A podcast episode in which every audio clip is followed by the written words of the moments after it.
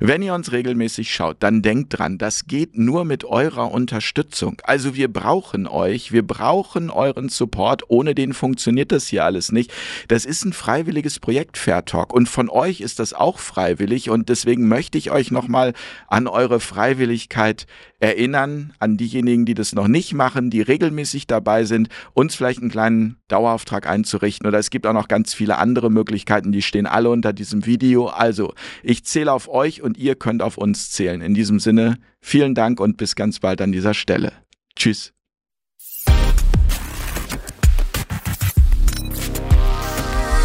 Auf Augenhöhe.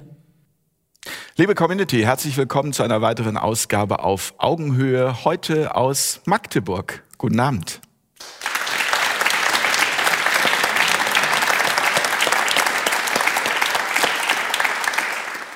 Zum dritten Mal jetzt mit Publikum, mit euch. Äh, wir finden das super. Wir freuen uns, dass so viele liebe Menschen hier wieder hergekommen sind, um auch diese Talkrunde zu begleiten. Ich kann nur sagen, es wird sehr, sehr spannend heute.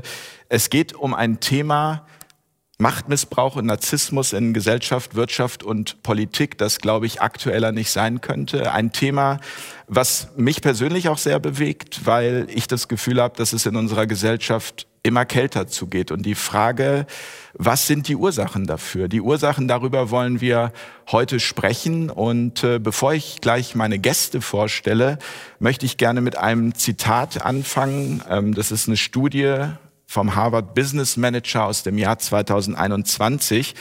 Da heißt es, viele Unternehmen dulden Narzissten und belohnen narzisstische Verhaltensweisen. Sie vermitteln weiterhin falsche Ideale und schaffen damit ein toxisches Arbeitsklima mit verheerenden Folgen.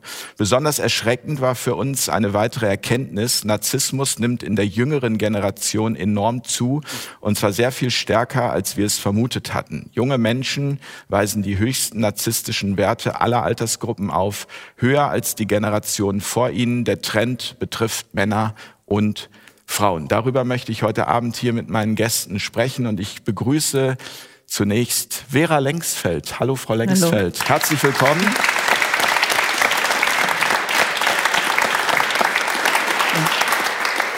Ich freue mich sehr, Frau Lengsfeld, dass es ähm, heute geklappt hat. Dass, Sie ja. wollten eigentlich gestern dabei sein. Ja, ich bin aus dem Eise befreit sozusagen. Äh, genau, und Sie waren eingeschneit und es war alles vereist und es hat ja. nicht mal geklappt, dass Taxis zu Ihnen hochfuhren. Nein, die haben gestern nur bei uns im Kreis äh, Dialysen und Krebspatienten gefahren, sonst niemanden.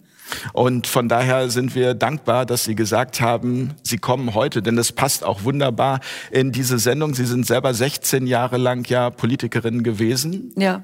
und haben ähm, sehr viel auch ähm, an Machtmissbrauch mitbekommen und miterlebt. Ja, vor allen Dingen habe ich erlebt, wie sich die Politik dramatisch verändert hat.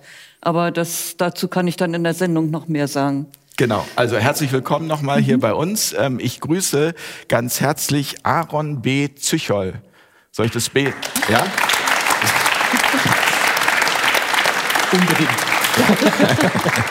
Natürlich. Ja, nee, das ist wichtig. Mit B. Äh, mit B. Mein zweiter Name ist Balthasar. Das ist so äh, ja. äh, charismatisch und originell. Das äh, gehört dazu. Ja, ich habe auch noch drei weitere Vornamen, aber die verrate ich dann später. Ist tatsächlich so. Also ich kann da nichts für. Das haben damals meine Eltern entschieden. Also ähm, Rechtspsychologe und Unternehmer sind Sie. Richtig. Schön, dass Sie hier mit in der Runde sitzen und ähm, Sie vertreten ja irgendwie auch Hans-Joachim Marz. Der wollte heute Abend eigentlich auch dabei sein. Den grüßen wir ganz herzlich. Der liegt leider mit Grippe flach und äh, senden von hier aus gute Genesungswünsche. Aber Sie haben ein Buch unter anderem mit ihm zusammengeschrieben. Sie arbeiten auch mit ihm zusammen. Von mhm. daher ähm, vielen Dank, dass Sie heute Abend hier sind. Ich freue mich. Danke für die Gelegenheit. Ja. Und ich grüße einen lieben Kollegen Rüdiger Lenz. Hallo Herr Lenz, guten Abend. Hallo Herr Lehrich. Ich habe mir bei Ihnen, das ist am schwierigsten auswendig zu lernen, Gewaltstraftätertherapeut und Anti-Aggressionstrainer. Ja, das sind, äh, das sind schon Wörter, über die man stolpern kann, ja. Gewaltstraftätertherapeut und Anti-Aggressionstrainer. Naja, das sind äh, ziemliche Klopper. Klopper, ja. Ich bin froh, dass wir hier nur Wasser im Glas haben. Ja. Und wer auch uns ganz spontan zugesagt hat, ähm, er hat auch viele, viele Jahre in der Politik gearbeitet und ich bin froh, dass er von Griechenland heute Abend zugeschaltet sein kann. Dr. Wolfgang Wodak. Hallo, Herr Dr. Wodak. Herzliche Grüße nach Griechenland. Hallo.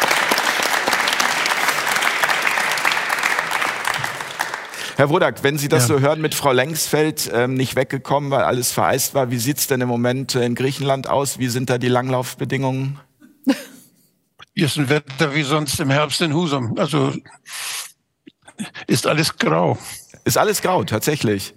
Also da müssen wir gar nicht neidisch Sehr sein. Sehr untypisch, ja. da müssen nein. wir gar nicht neidisch sein. Nein, nein. Schön, dass Sie dabei sind. Ähm, Sie sind ehemaliger Politiker und ehemaliger Gesundheitsamtsleiter. Und ähm, ja, vielen, vielen Dank, dass Sie zugesagt haben. Gerne. Sich diesem Thema zu nähern, ist gar nicht so einfach, weil es ein so großes Thema ist und weil es vor allem auch ein Thema ist, das mittlerweile überall in den alternativen Medien, aber auch in den alten Medien ähm, oftmals diskutiert wird. Das Thema Narzissmus, aber das hat natürlich auch ganz verschiedene Ebenen. Und wir wollen uns heute auf diesen toxischen Narzissmus konzentrieren, auf den Narzissmus, der mit Machtmissbrauch einhergeht. Und meine Einstiegsfrage an alle in der Runde, und ich würde gerne bei Frau Lengsfeld anfangen, ist aus Ihrer Sicht, und Sie haben das ja, wie gesagt, 16 Jahre lang selbst erlebt, Macht untrennbar mit Missbrauch verbunden? Also leider muss ich das äh, mit Ja beantworten. So habe ich das jedenfalls äh, erlebt. Aber ich habe auch erlebt, dass sich äh, der Machtmissbrauch in einer Demokratie auch auf unerträgliche Weise verstärken kann, was ich, als ich selber noch in der Diktatur lebte, nicht für möglich gehalten hätte. Also, dass eine Diktatur Macht missbraucht, das ist jedem klar. Und äh, es ist auch jedem klar, was äh, die Mechanismen einer Diktatur ist, jedenfalls den meisten. Aber dass äh, sich dieser Machtmissbrauch auch in einer Demokratie unter demokratisch gewählten Politikern ähm, so verbreiten kann, das hätte ich mir niemals vorstellen können. Aber das ist genau das Phänomen, mit dem wir es im Augenblick zu tun haben. Und ich bin ja erst seit 1990 ähm, in einer Demokratie dabei, nach dem Zusammenbruch der, der DDR.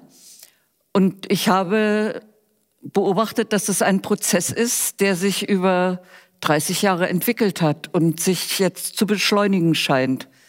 Also offensichtlich sind wir an einem Punkt angekommen, äh, der äh, bedeutet, dass ähm, die, äh, dass gesagt wird, also egal was die Leute von mir denken oder Annalena Baerbock, egal was meine Leser, äh, meine Wähler denken, ich mache das.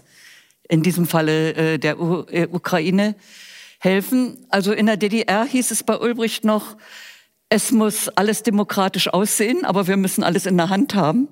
Und heute heißt es offensichtlich, äh, ist uns egal, wie es aussieht, wir müssen alles in der Hand haben.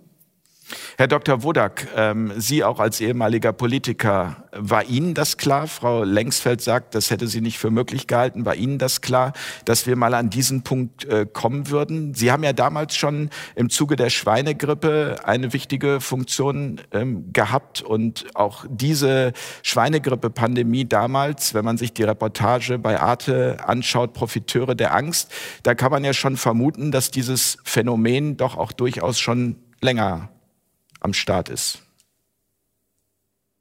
Ja, ich glaube, es ist wichtig, dass man sich mal klar wird, was Machtmissbrauch bedeutet. Also die Politik braucht, die muss ja Macht haben, damit sie Regeln machen kann, an die sich alle halten. Da braucht man Macht dafür, nicht? Das ist sonst wie der Schiedsrichter beim Fußball, der braucht Macht, damit die alle nach den Regeln spielen. Und so ist es bei der Politik auch. Die Politiker braucht Macht und die, die streben ja auch nach Macht. Und ähm, die, die Macht in einer Demokratie, die kommt von den Menschen von unten, die kommt von, vom Volk. Die wird anvertraut. Und die, sucht, die suchen sich, das Volk sucht sich Leute aus, denen sie die Macht anvertraut. Und äh, wenn man etwas anvertraut bekommt, dann kann man dieses Vertrauen missbrauchen. Ein Tyrann, der sich mit Gewalt die Macht erkämpft, missbraucht nichts. dem ist nichts anvertraut. Der hat sich was genommen. Aber in der Demokratie ist das was anderes. In der Demokratie sind wir, werden, wird den Menschen, die dort gewählt werden, wird anvertraut, dass sie die Interessen der Bevölkerung vertreten nach bestem Wissen und Gewissen und dass sie versuchen, Interessenausgleich herbeizuführen. Und äh, deshalb ist das unheimlich wichtig, dass man dort Transparenz schafft. Menschen sind schwach.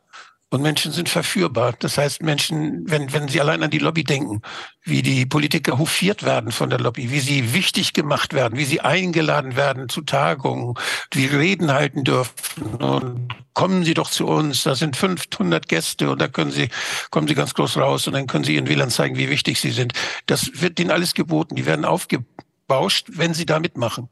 Und ich rede jetzt gar nicht nur von, ich rede nicht von Bestechung, sondern das sind so ganz subtile Mechanismen, die dazu führen, dass man Menschen wichtig macht, die man dann gebrauchen möchte. Und mit Mann meine ich jetzt die Kräfte, die Einfluss nehmen auf die Politik.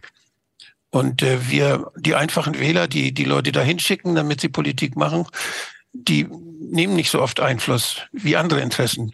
Wie zum Beispiel diejenigen, die gerne Gesetze haben möchten, mit denen sie dann besser Geld verdienen können. Also die Lobbyisten. Und das ist etwas, was sich unheimlich stark entwickelt hat und da ist ein Missverhältnis ein, in der Balance der Interessen. Die normalen Menschen, die, die haben nicht die Chance, an die Politik so heranzutreten, wie es die Lobby kann, die mit viel Geld das macht. Und das, glaube ich, ist ein, das ist ein, ja, institutioneller, eine institutionelle Korruption, die wir beobachten, ein institutionalisierter Missbrauch. Und das ist unheimlich schwer, sich dem zu widersetzen. Und äh, als Polit, wenn man sich als Politiker dann richtig Mühe gibt, das zu tun, was die Menschen wollen, die einen gewählt haben, kriegt man zum Beispiel Ärger mit seiner Partei, weil die Parteien finanziert werden ganz häufig von der Industrie, weil die Gelder brauchen für ihre Wahlkämpfe. Also da ist unheimlich viel im Argen. Das ist ziemlich kompliziert.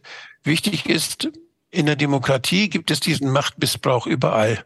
Und das ist etwas, was eine systemische Gefahr ist und die müssen wir durch Transparenz müssen wir versuchen, sie so gut wie möglich zu bekämpfen. Und da braucht man natürlich das Engagement derjenigen, die dort die Macht anvertraut haben.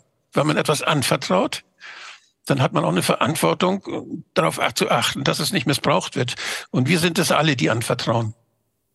Herr Züchol, wie sehen Sie das als Rechtspsychologe? Ist sozusagen äh, Macht unmittelbar ist Macht untrennbar mit Missbrauch verbunden? So lautet die korrekte Frage. Äh, also da sind natürlich, ich glaube, äh, die Psychologie bemüht sich ja äh, klassischerweise immer darum, hier so ein bisschen hinter den, hinter den Denkprozess zu sehen und hinter die Entwicklung jetzt auch von Verhalten oder von, von ja, sagen wir mal, Eigenschaften. Und natürlich sind das wichtige Ebenen, das sind Erfahrungsebenen, die wir jetzt schon gehört haben. Und sicher ist auch richtig, missbrauchen kann man nur, was man bekommt. Das finde ich schon sehr wahr. Ähm, und die Frage, ob das untrennbar damit verbunden ist, möchte ich gerne so beantworten. Ich glaube, ähm, Macht ist grundsätzlich eine, äh, eine Vorstellung, auf die wir uns einigen. Na, das heißt also, äh, eine Vorstellung äh, basiert ja immer auch darauf, dass wir das Kodieren. Wir nennen also jetzt weiß ich nicht, ich sag, stellen wir uns ein Häschen vor äh, und dann hat irgendwie jeder also lange Ohren und äh, Kulleraugen im Kopf ähm, und das ist eine Kodierung. Darauf haben wir uns aus irgendwelchen eigenartigen Gründen geeinigt und so haben wir das auch bei Macht getan. Macht ist nicht in dem Sinne es gibt nicht ein, also Macht im Universum. Ja? Das heißt, wir haben uns darauf also irgendwie verabredet, dass wir darunter etwas verstehen. Und das ist ein Aspekt, den wir immer mit hineingenommen haben. Das heißt also, es ist immer irgendwie auch untrennbar, so sage ich das, mit Schuld verbunden. Das heißt also jetzt hier auch dann mit dem Potenzial zum Missbrauch, denn Schuld ist jeder, der Realitäten schafft. Das heißt also, eine Realität zu konstruieren, äh, weil ich die Macht dazu habe, die Realität zu schaffen, ähm, hat immer was mit Schuld zu tun ich kann das Wasser jetzt hier ausleeren, dann habe ich Schuld am nassen Tisch. Die Macht habe ich sozusagen, die habe ich jetzt also von allen erhalten. Ich darf das jetzt theoretisch machen. Ähm, und dann kommen eben Aspekte wie Vertrauen und so weiter dazu. Und das kann ich brechen, das ist richtig, aber ich glaube, es ist für sich genommen immer schon das zweischneidige Schwert.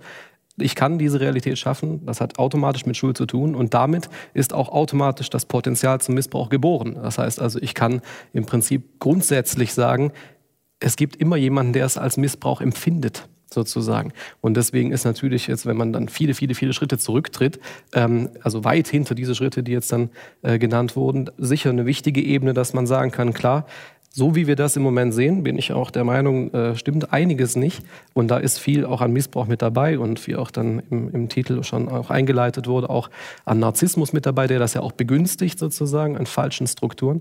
Ähm, aber ich habe insgesamt den Eindruck, dass wir auf eine Situation hinsteuern, in der wir bemerken, der Mensch tut alles das, was er tun kann. Und ich glaube, das ist eben etwas, äh, was ich jetzt auch im Verlauf vorhabe, immer wieder äh, zu erwähnen. Äh, das ist ein, ein, ein Umstand, in dem wir uns da befinden, in dem ganz klar das auch eine Rolle spielt, aber jetzt nicht in dem Sinne, wie ich das sonst vielleicht auch höre, dass jemand also aktiv sagt, na gut, also heute ist Dienstag, heute missbrauche ich mal meine Macht. das ist kein, Strate kein strategisches Vorhaben, sondern es ist sozusagen immanent. Es liegt dem System zugrunde. Und da haben wir auf jeden Fall Verbesserungsauftrag, ganz klar. Ich meine, meine, Demokratie ist ein Zustand, den wir jetzt nicht seit 24.000 Jahren haben. Das heißt, so gesehen mhm. sind wir relativ unerfahren, wenn man so will. Also jetzt in großen Zeitspannen gesprochen. Sie haben das nochmal mhm. intrapsychologisch gesagt. Ich selbst habe das erst in den 90er Jahren sozusagen äh, erlebt. Und das, glaube ich, ist wichtig, dass wir an den Punkt kommen, zu verstehen, dass wir da uns entwickeln müssen. Und deswegen ist so eine Diskussion natürlich Gold wert. Aber ich finde, also den Missbrauch im Wesentlichen ist, das ist ein schwieriger Begriff einfach, weil er so tut, als gäbe es ein objektives Gut. Und das ist schwierig. Das weiß ich nicht, was das ist.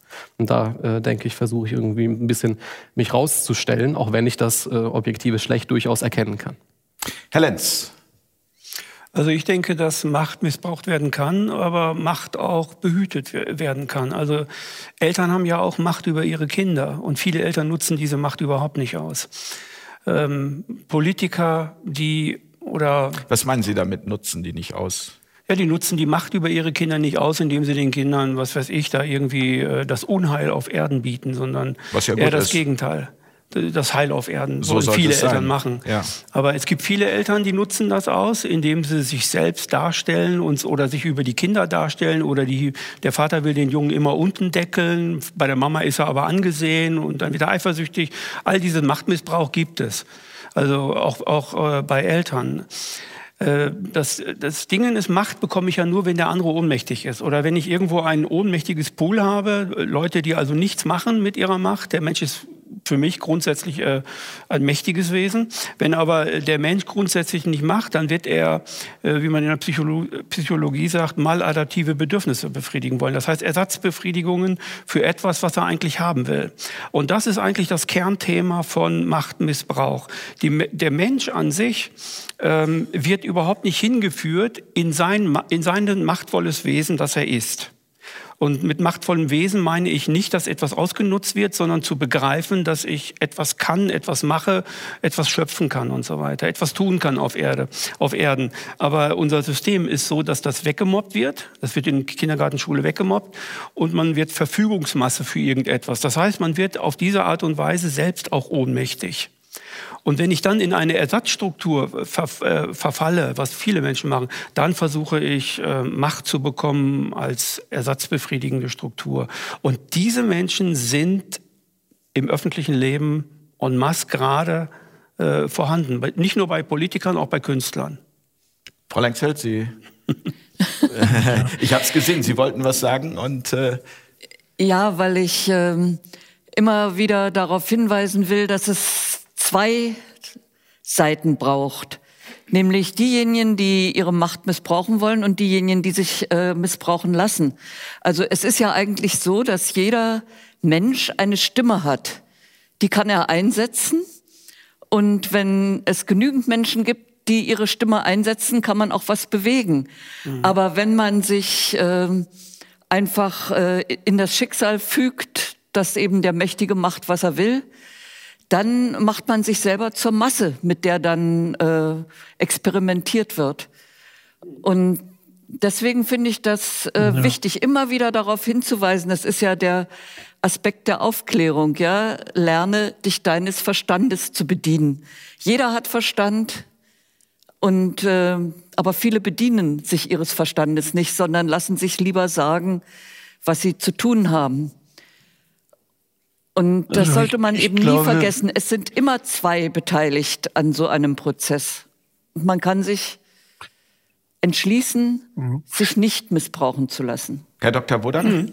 Ich glaub, ja, ja, ich glaube, wir müssen da differenzieren. Es gibt ja den Begriff auch der Gewalt. Und wir dürfen das nicht durcheinander bringen. Gewalt wendet jemand an, ohne dass er ermächtigt ist. Einfach so, weil er stärker ist oder weil er die Gelegenheit nutzt. Und damit kann man anderen Menschen, anderen Menschen schaden. Eltern können gegenüber Kindern Gewalt anwenden. Die Kinder haben den Eltern nichts anvertraut. Die Kinder sind den Eltern ausgeliefert sehr häufig. Das heißt, wir, denn wenn wir von Macht sprechen, dann ist das ein Medium der des gesellschaftlichen Austausches, ein, ein Medium, auf das wir uns einigen. Macht ist etwas, auf das wir uns einigen. Ich gebe dir Macht. Ich erkenne an, dass du Macht hast ich mache keine Revolution, sondern du bist der König, denn wir wissen, in unserer Gesellschaft ist Macht angeboren, so was früher. Nicht? Da haben die alle das, wenn da jemand König war, weil er erst Prinz war und das, weil, weil dieses Königsein angeboren wurde, dann war das so. Die Leute haben das alle, haben das alle geglaubt, obwohl der König auch nur ein Mensch war. Und äh, bei uns ist es anders. In der Demokratie ist es so, dass die Macht anvertraut wird von Volk nach bestimmten Regeln. Das ist, die Macht ist etwas, was man niemandem ansieht. Wenn ich mit Frau Merkel im Fahrstuhl gefahren bin, nicht, dann war das eine Frau, die war ein bisschen korpulent nachher und sah so aus wie andere Frauen auch. Das sah man, da war keine Macht zu sehen. Und wenn ich gesagt hätte, Frau Merkel, zeigen Sie mir mal Ihre Macht, da hätte sie nicht viel tun können, denn, die hätte, denn ich bin körperlich auch stärker als sie. Das ist, also da ist irgendeine Macht, die hat mit, mit Gewalt nichts zu tun. Die hat nur was damit zu tun, was die Gesellschaft, wie, worauf diese Gesellschaft sich geeinigt hat, was man einem Menschen anvertraut. Und genau deshalb kann man Macht auch missbrauchen, weil sie anvertraut ist. Da würde ich mich auch gerne schließen. Da sind ja schon mal zwei wichtige äh, Punkte. Äh, auch da sind Sie sich ja auch irgendwo einig. Und da war auch noch mal äh, die Perspektive, die ich meine. Das ist eine Kodierung, dass wir uns darauf geeinigt haben. Und natürlich ist insofern schon mal ein, ein wichtiger, da werde ich ja nie satt, das äh, zu erwähnen, ein wichtiger Aspekt, in dem Macht schon mal anfänglich nicht gut funktioniert, ist in der Schule. Unser Schulsystem ist äh, am Ende, war vielleicht noch nie woanders. Ähm, und äh, das Problem ist, ähm, hier sitzen wohl einige, die mit der Schule so Probleme hatten. ja, ähm, man kann es auch gut machen und trotzdem äh, am Ende dann äh, auch schlecht finden. Das ist natürlich ein, äh, ein Punkt, wo gleich von vornherein diese Situation im Prinzip konstruiert wird, nämlich die Situation, also äh, bediene nicht deines eigenen Verstandes. Wir kommen eigentlich in die Situation, dass äh, das Instrument, also jemandem Macht zu geben, aufgrund einer, sagen wir mal, mehr oder weniger klugen Überlegung, äh, das äh, wird an den Menschen vorbeigereicht. Das heißt also, von ich wüsste nicht einen einzigen Politiker in meiner gesamten Lebenszeit, von dem ich den Eindruck hatte, dass irgendjemand den bewusst und gezielt je gewählt hätte. Natürlich ist das dann ein, ein, also ein Verfahren, das dann natürlich dann auch dann durch parlamentarische Strukturen entsteht. Das sind dann repräsentative Aspekte und so, das ist mir schon klar. Ähm, aber also sagen wir mal, überhalb der äh, Kommunalebene ähm, ist das einfach entspricht das dem auch gar nicht. Die Strukturen sind viel zu abstrakt und diese Art von Ableitungsdenken, diese Art von, äh, sagen wir mal, auch äh, Fähigkeit zum Verstand nutzen, äh, wird ja überhaupt nicht gefördert. Das ist überhaupt nicht das Ziel. Niemand in der Schule nee. versucht, das zu vermitteln. Das ja, das also ist da das Problem, äh, das Problem, was wir haben. Und dann haben wir das Problem, dass äh, ich habe da meine Schwierigkeiten mit dem Machtanvertrauen. Also ich würde keinem Politiker die Macht anvertrauen weil ich schon gar nicht mehr weiß, äh, was äh, er damit anfangen will. Also ich habe ja gesagt, ich habe diesen Prozess beobachtet und 1990 bei der ersten Bundestagswahl haben sich die Parteien noch hinreichend unterschieden. Also da wusste man in etwa, wofür die Union steht, mhm. äh, wofür die FDP steht, wofür die SPD steht und auch die Grünen. Da sind Sie ja damals eingetreten. Ja, also da gab es noch ziemlich äh, große Unterschiede zwischen den Parteien. Und da gab es äh, eine wirkliche Wahl. Will ich lieber mit den Sozialdemokraten äh, so einen weichen Sozialismus oder will ich äh, mit äh, der Union mehr Marktwirtschaft? Heute kann man die Parteiprogramme nebeneinander legen und weiß nicht, wo die eine Partei anfängt und die andere aufhört, weil sie alle dasselbe sagen. Und was hat man noch für eine Wahl?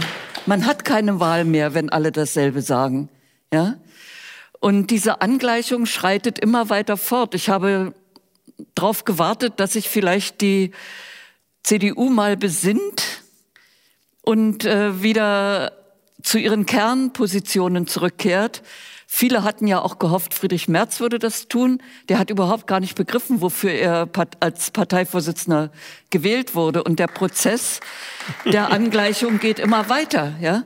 Ich habe erst kürzlich vom Generalsekretär der äh, CDU Chaya so eine nette E-Mail bekommen.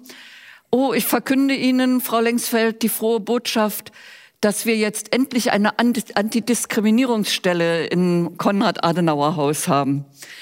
Klar, also eine linke, ein linkes Projekt, eine linke Forderung. Jetzt haben wir sie endlich im Konrad-Adenauer-Haus, weil es unserem christlichen äh, Verständnis und unserem christlichen Menschenbild entspricht. Ja, also das ist eine weitere Angleichung. Und äh, das, äh, wie gesagt, führt dazu, dass man eigentlich keine Wahl hat, wenn man zur Wahl geht. Ich denke, das ist ein grundsätzliches Motiv. Wie bitte? Ich denke, das ist ein grundsätzliches Motiv in, ja. in unserer Zeit oder in dieser, in dieser Struktur, ähm, dass Wahl eben auch, sagen wir mal, auch Teil dieser, dieser Codierungen sind. Und natürlich gibt es da jetzt dann immer dann die Unterstellung, es gibt grundsätzlich in allen Spielen, also man kann ja auch gerne da nochmal auf mein Buch referenzieren, wo ich dann eben auch das alles als Spiel im Prinzip nochmal ähm, erkläre sozusagen. Also wir lernen das Leben durch Spielen kennen. Mhm. Ähm, und hier ist natürlich auch dann diese Frage, äh, eine Wahl haben, beziehungsweise wählen, wählen gehen, also sehr plakativ natürlich, ist auch ein, ein, ein Regelsystem, das unterliegt irgendwelchen speziellen Vorstellungen. Und es geht nicht darum, dass man das tatsächlich tut. Und darum ging es auch nie. Warum auch? Das ist überhaupt nicht das Motiv gewesen, sondern es geht darum, dass wir uns darauf einigen, das zu tun. Und es geht am Ende darum, dass wir damit eben, ja, in Anführungsstrichen das Spiel am Laufen halten. Das heißt also sicher, ich glaube Ihnen das völlig, da gibt es also Unterschiede, die man bemerken kann. Und es gab sicher auch große Unterschiede und größere Unterschiede als heute. Das, das, da bin ich mir vollkommen sicher. Aber letztendlich haben auch diese Systeme zu dem Zustand geführt, in dem wir nun ja heute auch sind. Das heißt also, ähm, das, worum es da dann jetzt gegebenenfalls geben, äh, gehen mag, das äh, ist ja das, was ich versuche auf den Tisch zu stellen, äh, das war immer schon da sozusagen. Das liegt dem Menschen inne und das ist natürlich eine Übertragung auf das System. Ähm, und wir neigen eben dazu, wenn wir die Konzentration verlieren, immer wieder dahin zurück zu verfallen. Ne? Das nennt man jetzt zum Beispiel Regression, das ist so ein Begriff, der da dann immer wieder fällt, also die Zurückentwicklung jeder für sich persönlich in einen zum Beispiel also äh, unmündigen Zustand. Das haben wir jetzt also vielseitig erlebt, dass es auch mal angenehm sein kann, offenbar für einen Großteil der Bevölkerung auch mal unmündig zu sein und sich nicht wehren zu können, sich nicht entscheiden zu müssen, einfach zu sagen, ja gut, äh, sag mir, wie ich es tun darf, bitteschön, und dann tue ich es auch so. Und wer nicht mitspielt, der kriegt offen Dötz. Also mal wieder diese alt traditionellen Systeme. Und daran merkt man, es ist auch irgendwo nicht nur eine, ein Effekt der jetzt dann äh, zu beschreiben ist, deskriptiv, dass wir bemerken, okay, da stimmt was nicht, irgendwie vermatscht sich das alles so, sondern es gibt eben auch diese erkennbare Neigung, dass das die Menschen auch wollen zum Thema, also man will in Anführungsstrichen missbraucht werden. Das finde ich ist eine scharfe Formulierung, aber ähm, darin steckt eben auch in einer gewissen Hinsicht jetzt dann eine psychologische Denkweise, die ich wichtig finde, nämlich, äh, dass es nicht geht, ohne dass man diese Regression betreiben will das ist am Ende des Tages immer etwas, was wir also auch dann in den Praxen ständig betrachten. Ich habe jetzt völlig auch den Überblick verloren, wie viele, äh, wie viele auch Kinder jetzt dann äh, angemeldet werden, dann zur Therapie oder Beratung. Und was vorher absolut kein Thema war, wird jetzt also in der absoluten breiten Fläche plötzlich ein Thema. Furchtbar viele neurotische Entwicklungen und Angststörungen und so weiter, ähm, die darauf basieren, dass die Erwachsenen angefangen haben, sich zu verhalten wie Zwölfjährige. Und das merke ich natürlich auch, wenn ich den Fernseher einschalte. Also, und da meine ich, liegen also wichtige Begriffe, wichtige Strukturen, die man natürlich so jetzt dann äh, beschreiben kann. Und dahinter stehen halt letztendlich Menschen, äh, die regrediert sind die einfach dann da diese Schritte gemacht haben. Und wir müssen uns vielleicht Strukturen überlegen, wie wir verhindern können, dass also Mächtige in die Lage kommen, sich das erlauben zu können, sich zu verhalten wie äh, Zwölfjährige. Wobei ich nichts gegen Zwölfjährige habe. Ja. möchte ich sagen. Aber man, ich denke, man versteht es. Ist so un, ja. Ich finde, es ist so unwesentlich, wie Mächtige sich verhalten. Das ist das, das Psychologische bei den Menschen, die in der Politik das Sagen haben. Es ist äh, Schnock, das sind Schnockel. Denn äh, das sind Interessen. Und diese Interessen, die sind manchmal sehr, sehr stark und die setzen sich durch. Und wenn Sie denken, was sich in der Welt durchsetzt an Interessen, sind das die Interessen derjenigen, die Geld verdienen wollen, die sich organisieren in Aktiengesellschaften, die Monopole schaffen, damit sie noch mehr Geld verdienen, die Marktanteile, die alles aufkaufen. Und die sind, die wissen ganz genau, was sie wollen. Und die geben ihr Geld aus und beschäftigen Psychologen und andere Leute, die wissen, wie sich Menschen verhalten und setzen ihr Wissen ein, damit sie noch mehr Geld verdienen. Und die gehen zur Politik und gehen da zu diesen dummen Menschen hin, die da gewählt worden sind, die aber nicht ausgebildet sind, weil man dafür keine Ausbildung hat. Was mache ich denn als Politiker? Wo werde ich denn ausgebildet als Politiker? Als jemand, der Geld verdient, werde ich ausgebildet. Da weiß ich, wie man das macht. Und deshalb ist die Wirtschaft so viel stärker als die Politik, als unsere Politik. Und wir haben dieses Ideal, dass wir sagen, nein, das sind nicht allein die Geld verdienen, sondern das sind viele Menschen, die Kinder haben, die wollen, dass die Kinder, dass sie glücklich werden, dass sie zur Schule gehen können, dass sie gesund bleiben. Wir haben so viele Interessen alle. Und wir sind, haben die Illusion, dass wir in der Demokratie unsere Interessen so organisieren können und so, äh, so stark machen können, dass wir sie mit Hilfe unserer Repräsentanten durchsetzen können. Das klappt offenbar nicht. Und äh, das, da muss man sich dann fragen, wie kann denn das überhaupt klappen? Wenn wir, wenn wir in, ein, in einigen Kommunen sehen, wo so starke Menschen sind, die, die von ihren, die auch bekannt sind in, in der Gemeinde, die was tun für die Gemeinde und von denen, denen man auch vertrauen kann, dann können die da unheimlich viel Gutes tun. In einer kleinen Region, wo man sich kennt, wo Transparenz herrscht, wo, wo man die Bösen von den, von den Guten unterscheiden kann, weil man, weil man direkt, weil man keine Medien braucht, die einem erzählen, wer gut ist oder böse. Und äh, wenn ich in der, dann nicht das schaffe, dass ich mir die Medien kaufen kann, äh, von denen ich dann erfahre, wer wie ist, wer gut ist, wer böse ist, wer lügt und wer nicht, da wird ja nicht über jeden berichtet. Nicht? Das kommt darauf an, wer die Medien denn wieder gekauft hat. Die sind ja auch, denen ist auch was anvertraut eigentlich, aber die missbrauchen, die Medien missbrauchen ihre Macht und die Medien geben uns das Bild von dem, was wir täglich hören von der Politik. Das sind, da sind so viele Dinge, die, die sind völlig intransparent. Und eines ist völlig klar, wer viel Geld hat, der kann kluge Leute beschäftigen, um das zu erreichen, was er gerne erreichen möchte. Und wir sehen, wir leben in einer Zeit, wo man Macht, wo man Macht kaufen kann. Und in einer Demokratie dürfte man Macht nicht kaufen dürfen. Aber wir haben niemals hin, dass Macht gekauft wird.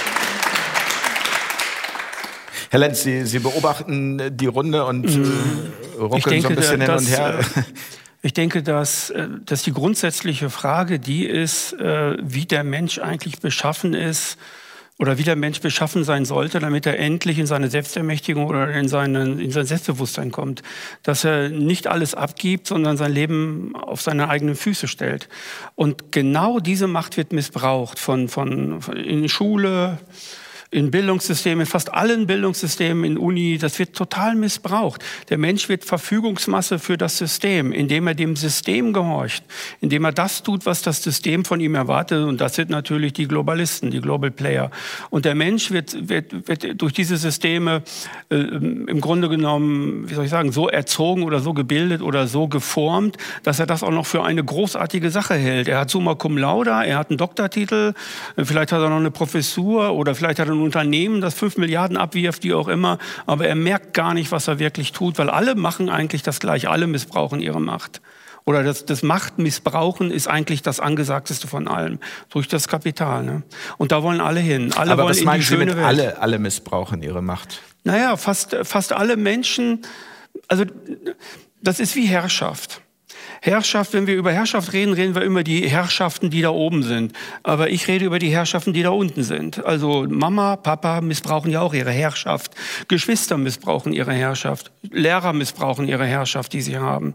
Fast jeder Mensch ist dazu angetan, seine Ellbogen so so, zu, so einzusetzen. Zu, ja, einzusetzen, um den besseren Platz in der Gesellschaft zu haben, um in der sozialen Einheit da den, den größeren Mufti zu spielen, was auch immer. Und das ist ein, das ein, ist ein Thema, das wir nie ansprechen. Wir diskutieren das ja nie. Das ist aber dann jetzt eine relativ misanthropische. Mhm. Äh, Entschuldigung, nur ganz kurz. Das ist Gewalt, aber keine Macht. Ja. ja, gut, und also würde ich Aber vielleicht ohne, ergänzen. Also ohne, ganz kurz, ohne dass ich ein Gewaltsystem aufbaue, kann ich Macht nicht äh, in meine Hände, also in meine eigenen Hände so nehmen, dass ich sie missbrauche. Missbrauch, also wir reden ja über Machtmissbrauch. Machtmissbrauch geht ohne Gewalt gar nicht. Ich kann keine Macht missbrauchen, ohne dass ich Gewalt anwende. Das funktioniert nicht. Und mit Gewalt ist Doch, jetzt nicht ich kann, ich, Herr Wodak, Mit Gewalt ja, ist jetzt nicht geht. die Faust gemeint, ne? Die strukturelle Gewalt. Ich kann ja. einfach ja. lügen. Ich kann, ich kann einfach lügen, die Unwahrheit sagen und damit jemand anders begünstigen. Wenn Sie das schon als Gewalt ansehen, dann haben Sie recht. Aber das ist, ich sehe das, das, das merkt man gar nicht, wenn die Macht missbraucht wird. Ja, das ist ja jetzt, Herr Horak, das ist nur ein ganz kleines Beispiel, was Sie bringen. Es gibt aber ähm, tausende von Beispielen, die wir bringen könnten, die so sind wie Ihre oder so sind wie meine oder die sich vermischen, ne? Also, also ich muss jetzt mal ehrlich sagen, ich, wenn das Menschenbild so wäre, wie Sie es eben geschildert haben, würde ich mich aufhängen. Äh, ich glaube nicht, äh, dass, dass der Mensch äh, nur im Kopf hat, wie er seine Ellenbogen benutzen kann und wie er sein, wie er besonders großer Guru werden kann. Ja, es gibt diesen Typ Mensch, die werden dann in der Regel Politiker oder Manager, aber es gibt die anderen.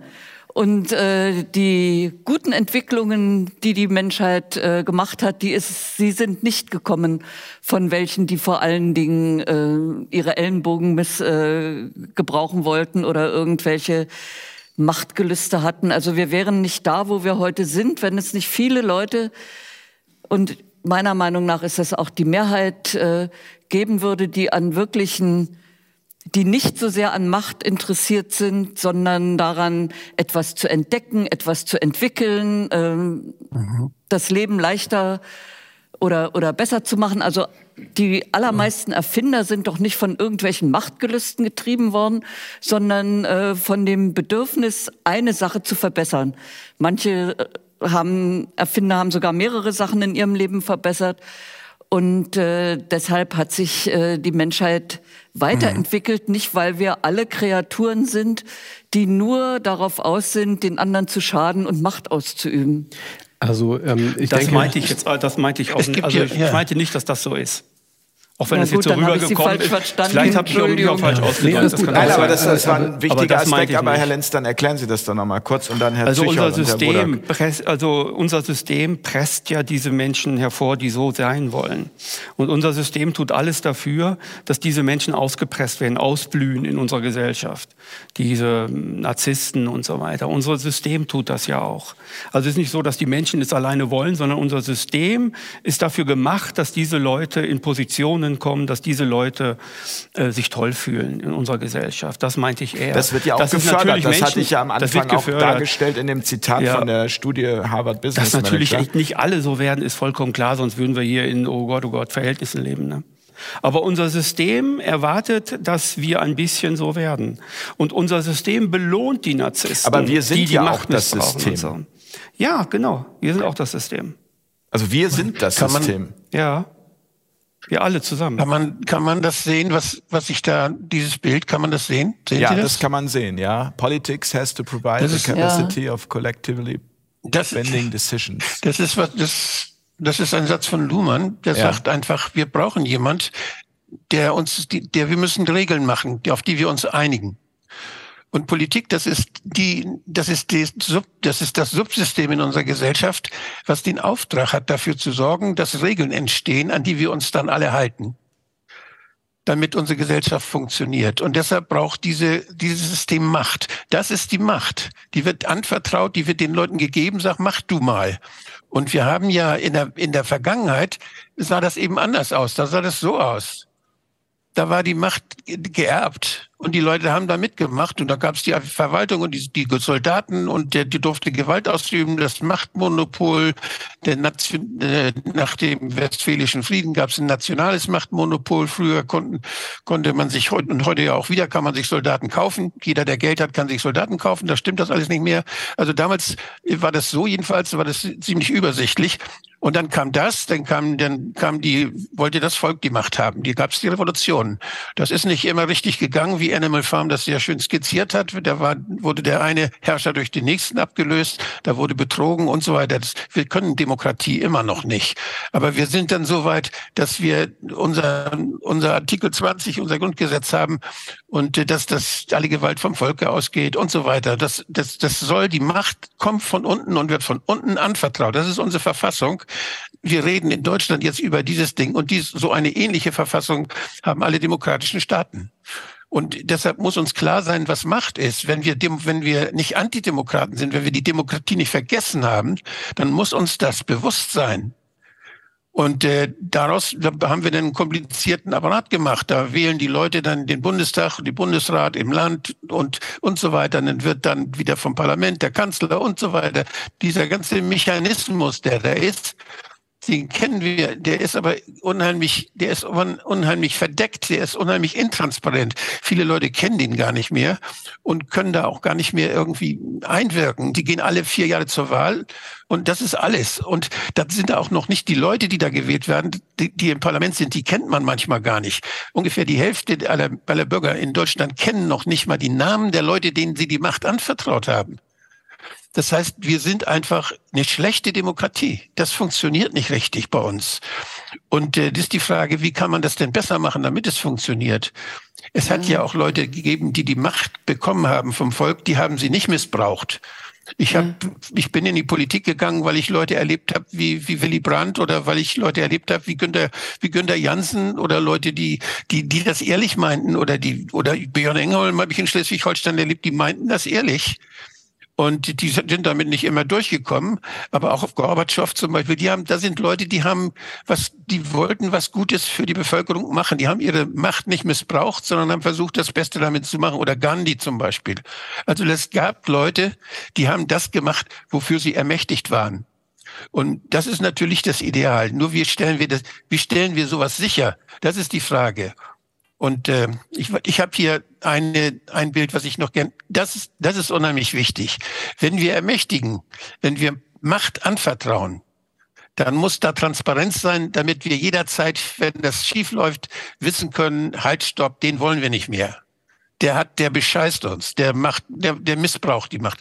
Was wir machen, ist das hier, die rechte Seite. Wir ermächtigen und dann hoffen wir, dass es gut geht und kümmern uns, können uns gar nicht mehr mit, weil wir gar nicht mehr verstehen, was da alles passiert. Das heißt, das Ding ist zu groß. Äh, und was wir dadurch, was wir dadurch haben, das sind diese ganzen Sekundärinteressen, die überall kommen. Wenn wir gucken mal, wir haben den Embedded Journalism, das heißt, dass die, die Medien gekauft sind. Wir haben, wir haben die, wir haben Vereinbarung zwischen Gerichten und, äh, und Wirtschaft, dass sie das setteln, dass sie denn, jeder kriegt ein bisschen was ab. Da wird gar nicht mehr Recht gesprochen. Wir haben das, die Gesundheitswirtschaft, da geht es nicht mehr um, da geht es gar nicht mehr um Gesundheit, sondern geht's, es ist ein, ein Zweig der Wirtschaft.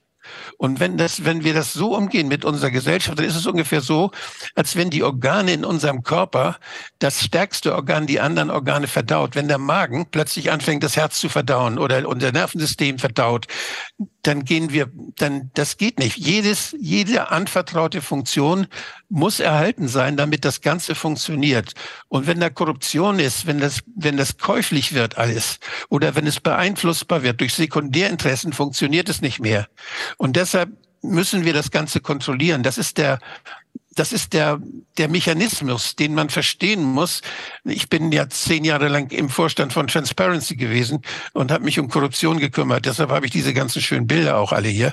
Aber das ist, das ist eine Sache, die Korruption in der Politik, die ist natürlich sehr, sehr lohnend denn wenn ich, wenn Sie mal an Herrn Lauterbach denken, wenn Sie heute, wenn Sie früher äh, Korruption im Gesundheitswesen hatten, da hatten Sie die ganzen Ärztevertreter, die gingen zu jedem Arzt einzeln und gaben ihm schöne Bücher und irgendwas Schönes für seine Frau und damit er die Medikamente verschreibt von der Firma. Heute nicht. Heute geht man zu Frau, zu Herrn Lauterbach oder zu, zu Frau van der Leyen und macht ihr schöne Geschenke und gibt ihr irgendwas, damit sie ein Gesetz macht, damit aus Steuergeldern für die gesamte Bevölkerung Medikamente gekauft werden. Das ist viel Lohn, das ist viel einfachere, billigere Bestechung als, und nicht so mühsam. Man, die Bestechung ist perfektioniert und die funktioniert so gut, dass wir unheimlich, dass wir uns unheimlich schwer haben, das Ganze zu durchschauen. So, das war ein kleiner Exkurs.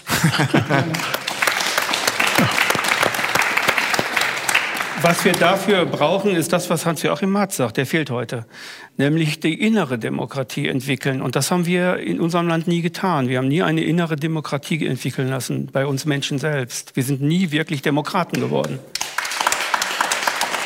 Naja, das Natürlich liegt daran, dass die Westdeutschen die Demokratie geschenkt gekriegt haben. Ja, genau. Während sich per die Dekret. Ostdeutschen sich, sich erkämpft haben. Also das trifft auch nicht so ganz zu.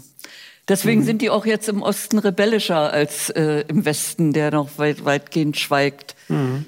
Ich würde ich würd gerne noch mal auf ja. die ich würde gerne noch mal auf die ähm, Ursachen zu sprechen kommen, wie wir da hingekommen sind. Darüber haben wir jetzt schon einiges gesprochen, aber ich habe von Ihnen, äh, Frau Lengsfeld, ein Zitat äh, gefunden. Das heißt, wer sich je gefragt hat, wie Totalitarismus entstehen kann, der muss nur genau hinsehen, was sich vor unseren Augen abspielt.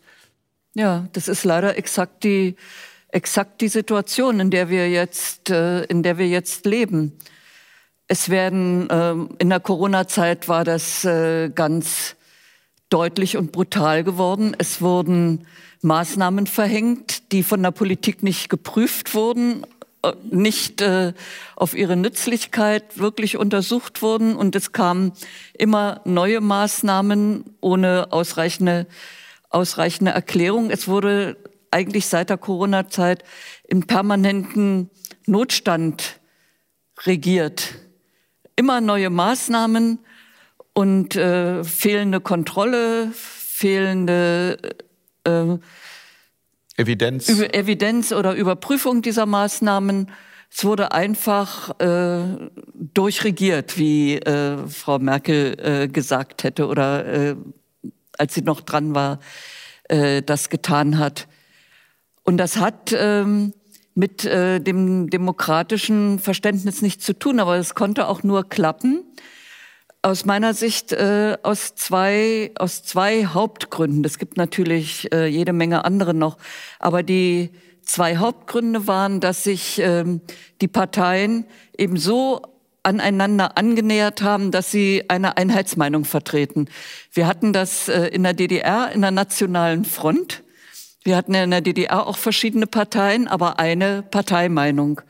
Ja, eine übergreifende Parteimeinung. Und im Grunde genommen ist es jetzt auch so. Wir haben verschiedene Parteien, aber eine übergreifende Partei, politische Meinung, von der keine Partei außer die, außer die Schwefelpartei, von der man nicht reden darf, äh, abweichen kann. Aber das wird ja so, will. das ja? wird ja so nicht gesehen. Also das ja, wenn Sie Doch. das äußern, ist das ja etwas, was jetzt, ich sage mal, ähm, auf breite Kritik dann stößt, weil man sagt, also dieser Vergleich mit damals DDR, das ist unzuverlässig, ähm, das stimmt auch so nicht, weil das ist viel zu pauschal. Naja, also äh, erstens, wenn ich hier in die Bevölkerung gucke, höre ich diese, also höre ich niemanden, der dieser Meinung ist sondern äh, diese Meinung wird äh, von den Propagandisten vertreten, die ablenken, davon ablenken wollen, was sich hier wirklich abspielt. Ich habe schon zum sehr frühen Zeitpunkt, äh, nämlich äh, der ersten Koalition von äh, Angela Merkel, der ersten großen Koalition, äh, beobachtet, dass der Bundestag, den ich noch äh, als lebendiges Parlament erlebt habe, mit Parlamentariern, die sowohl die Parlamentsgeschichte kannten als auch ihre eigentliche Aufgabe, nämlich die Regierung zu kontrollieren. Ja? Selbst äh, die Parlamentarier der Koalitionsfraktionen wussten, dass sie die Regierung zu kontrollieren haben. Äh, das hat sich völlig geändert mit der ersten großen Koalition Merkel, als sich die Parteien SPD und, und Union noch sehr fremd waren und man nicht wusste, ob man überhaupt miteinander kann, hat man sich geeinigt in den Gesprächen, wir werden nur noch abstimmen, was aus dem Kanzleramt kommt und was wir vorher in kleiner Runde sozusagen im Konsens beschlossen haben. Und wenn man heute in den Bundestag geht und mit den Bundestagsabgeordneten redet, dann trifft man lauter Leute, die denken, das ist das, der Normalfall, dass nur noch äh, Vorlagen aus dem Kanzleramt abgestimmt werden. Ja, und dass das Parlament Wahnsinn. nur äh, seine Stimme zu Wahnsinn. etwas geben muss, was woanders entstanden ist. Und äh, ich, also die Kontrollfunktion das, ja. gegenüber der Regierung äh, ist, dieses Bewusstsein ist gar nicht mehr vorhanden. Und, äh, und dann kommt dazu, äh, dass wir eine, dass wir freie Medien haben, die sich entschlossen haben, äh, alle dasselbe zu sagen. Also um mal äh, ein ganz aktuelles äh, Beispiel äh, zu geben. Der Chefredakteur von ähm, Oh, Alzheimer. nee, Demenz. ähm, Cicero, ja. der Chefredakteur von Cicero, hat es gewagt, nach dieser äh, Razzia gegen die äh, Rollator-Revolutionäre äh, etwas, äh, ein größeres Stück zu schreiben, weil er das unsäglich fand, was sich da abgespielt hat. Dass äh, man glaubte, der Bevölkerung klar machen zu können, dass äh, 27 oder 28 Senioren meist äh, den Reichstag stürmen, die Regierung besetzen, äh, der militärische Arm, der aus einem Mann bestand, äh, unsere ganze Gesellschaft kippen würde und wir morgen oder am nächsten Tag einen König gehabt hätten, wenn nicht unsere tapferen SSK-Leute da oder SEK-Leute eingegriffen hätten.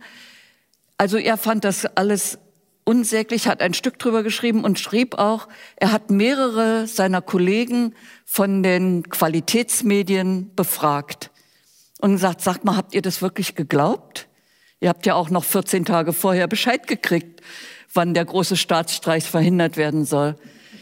Und die überwiegende Antwort hat er geschrieben, kann man im Cicero nachlesen, ist, na ja, das kam uns schon komisch vor und das fanden wir auch nicht so plausibel aber es haben ja alle so geschrieben, also können wir doch nicht was anderes schreiben.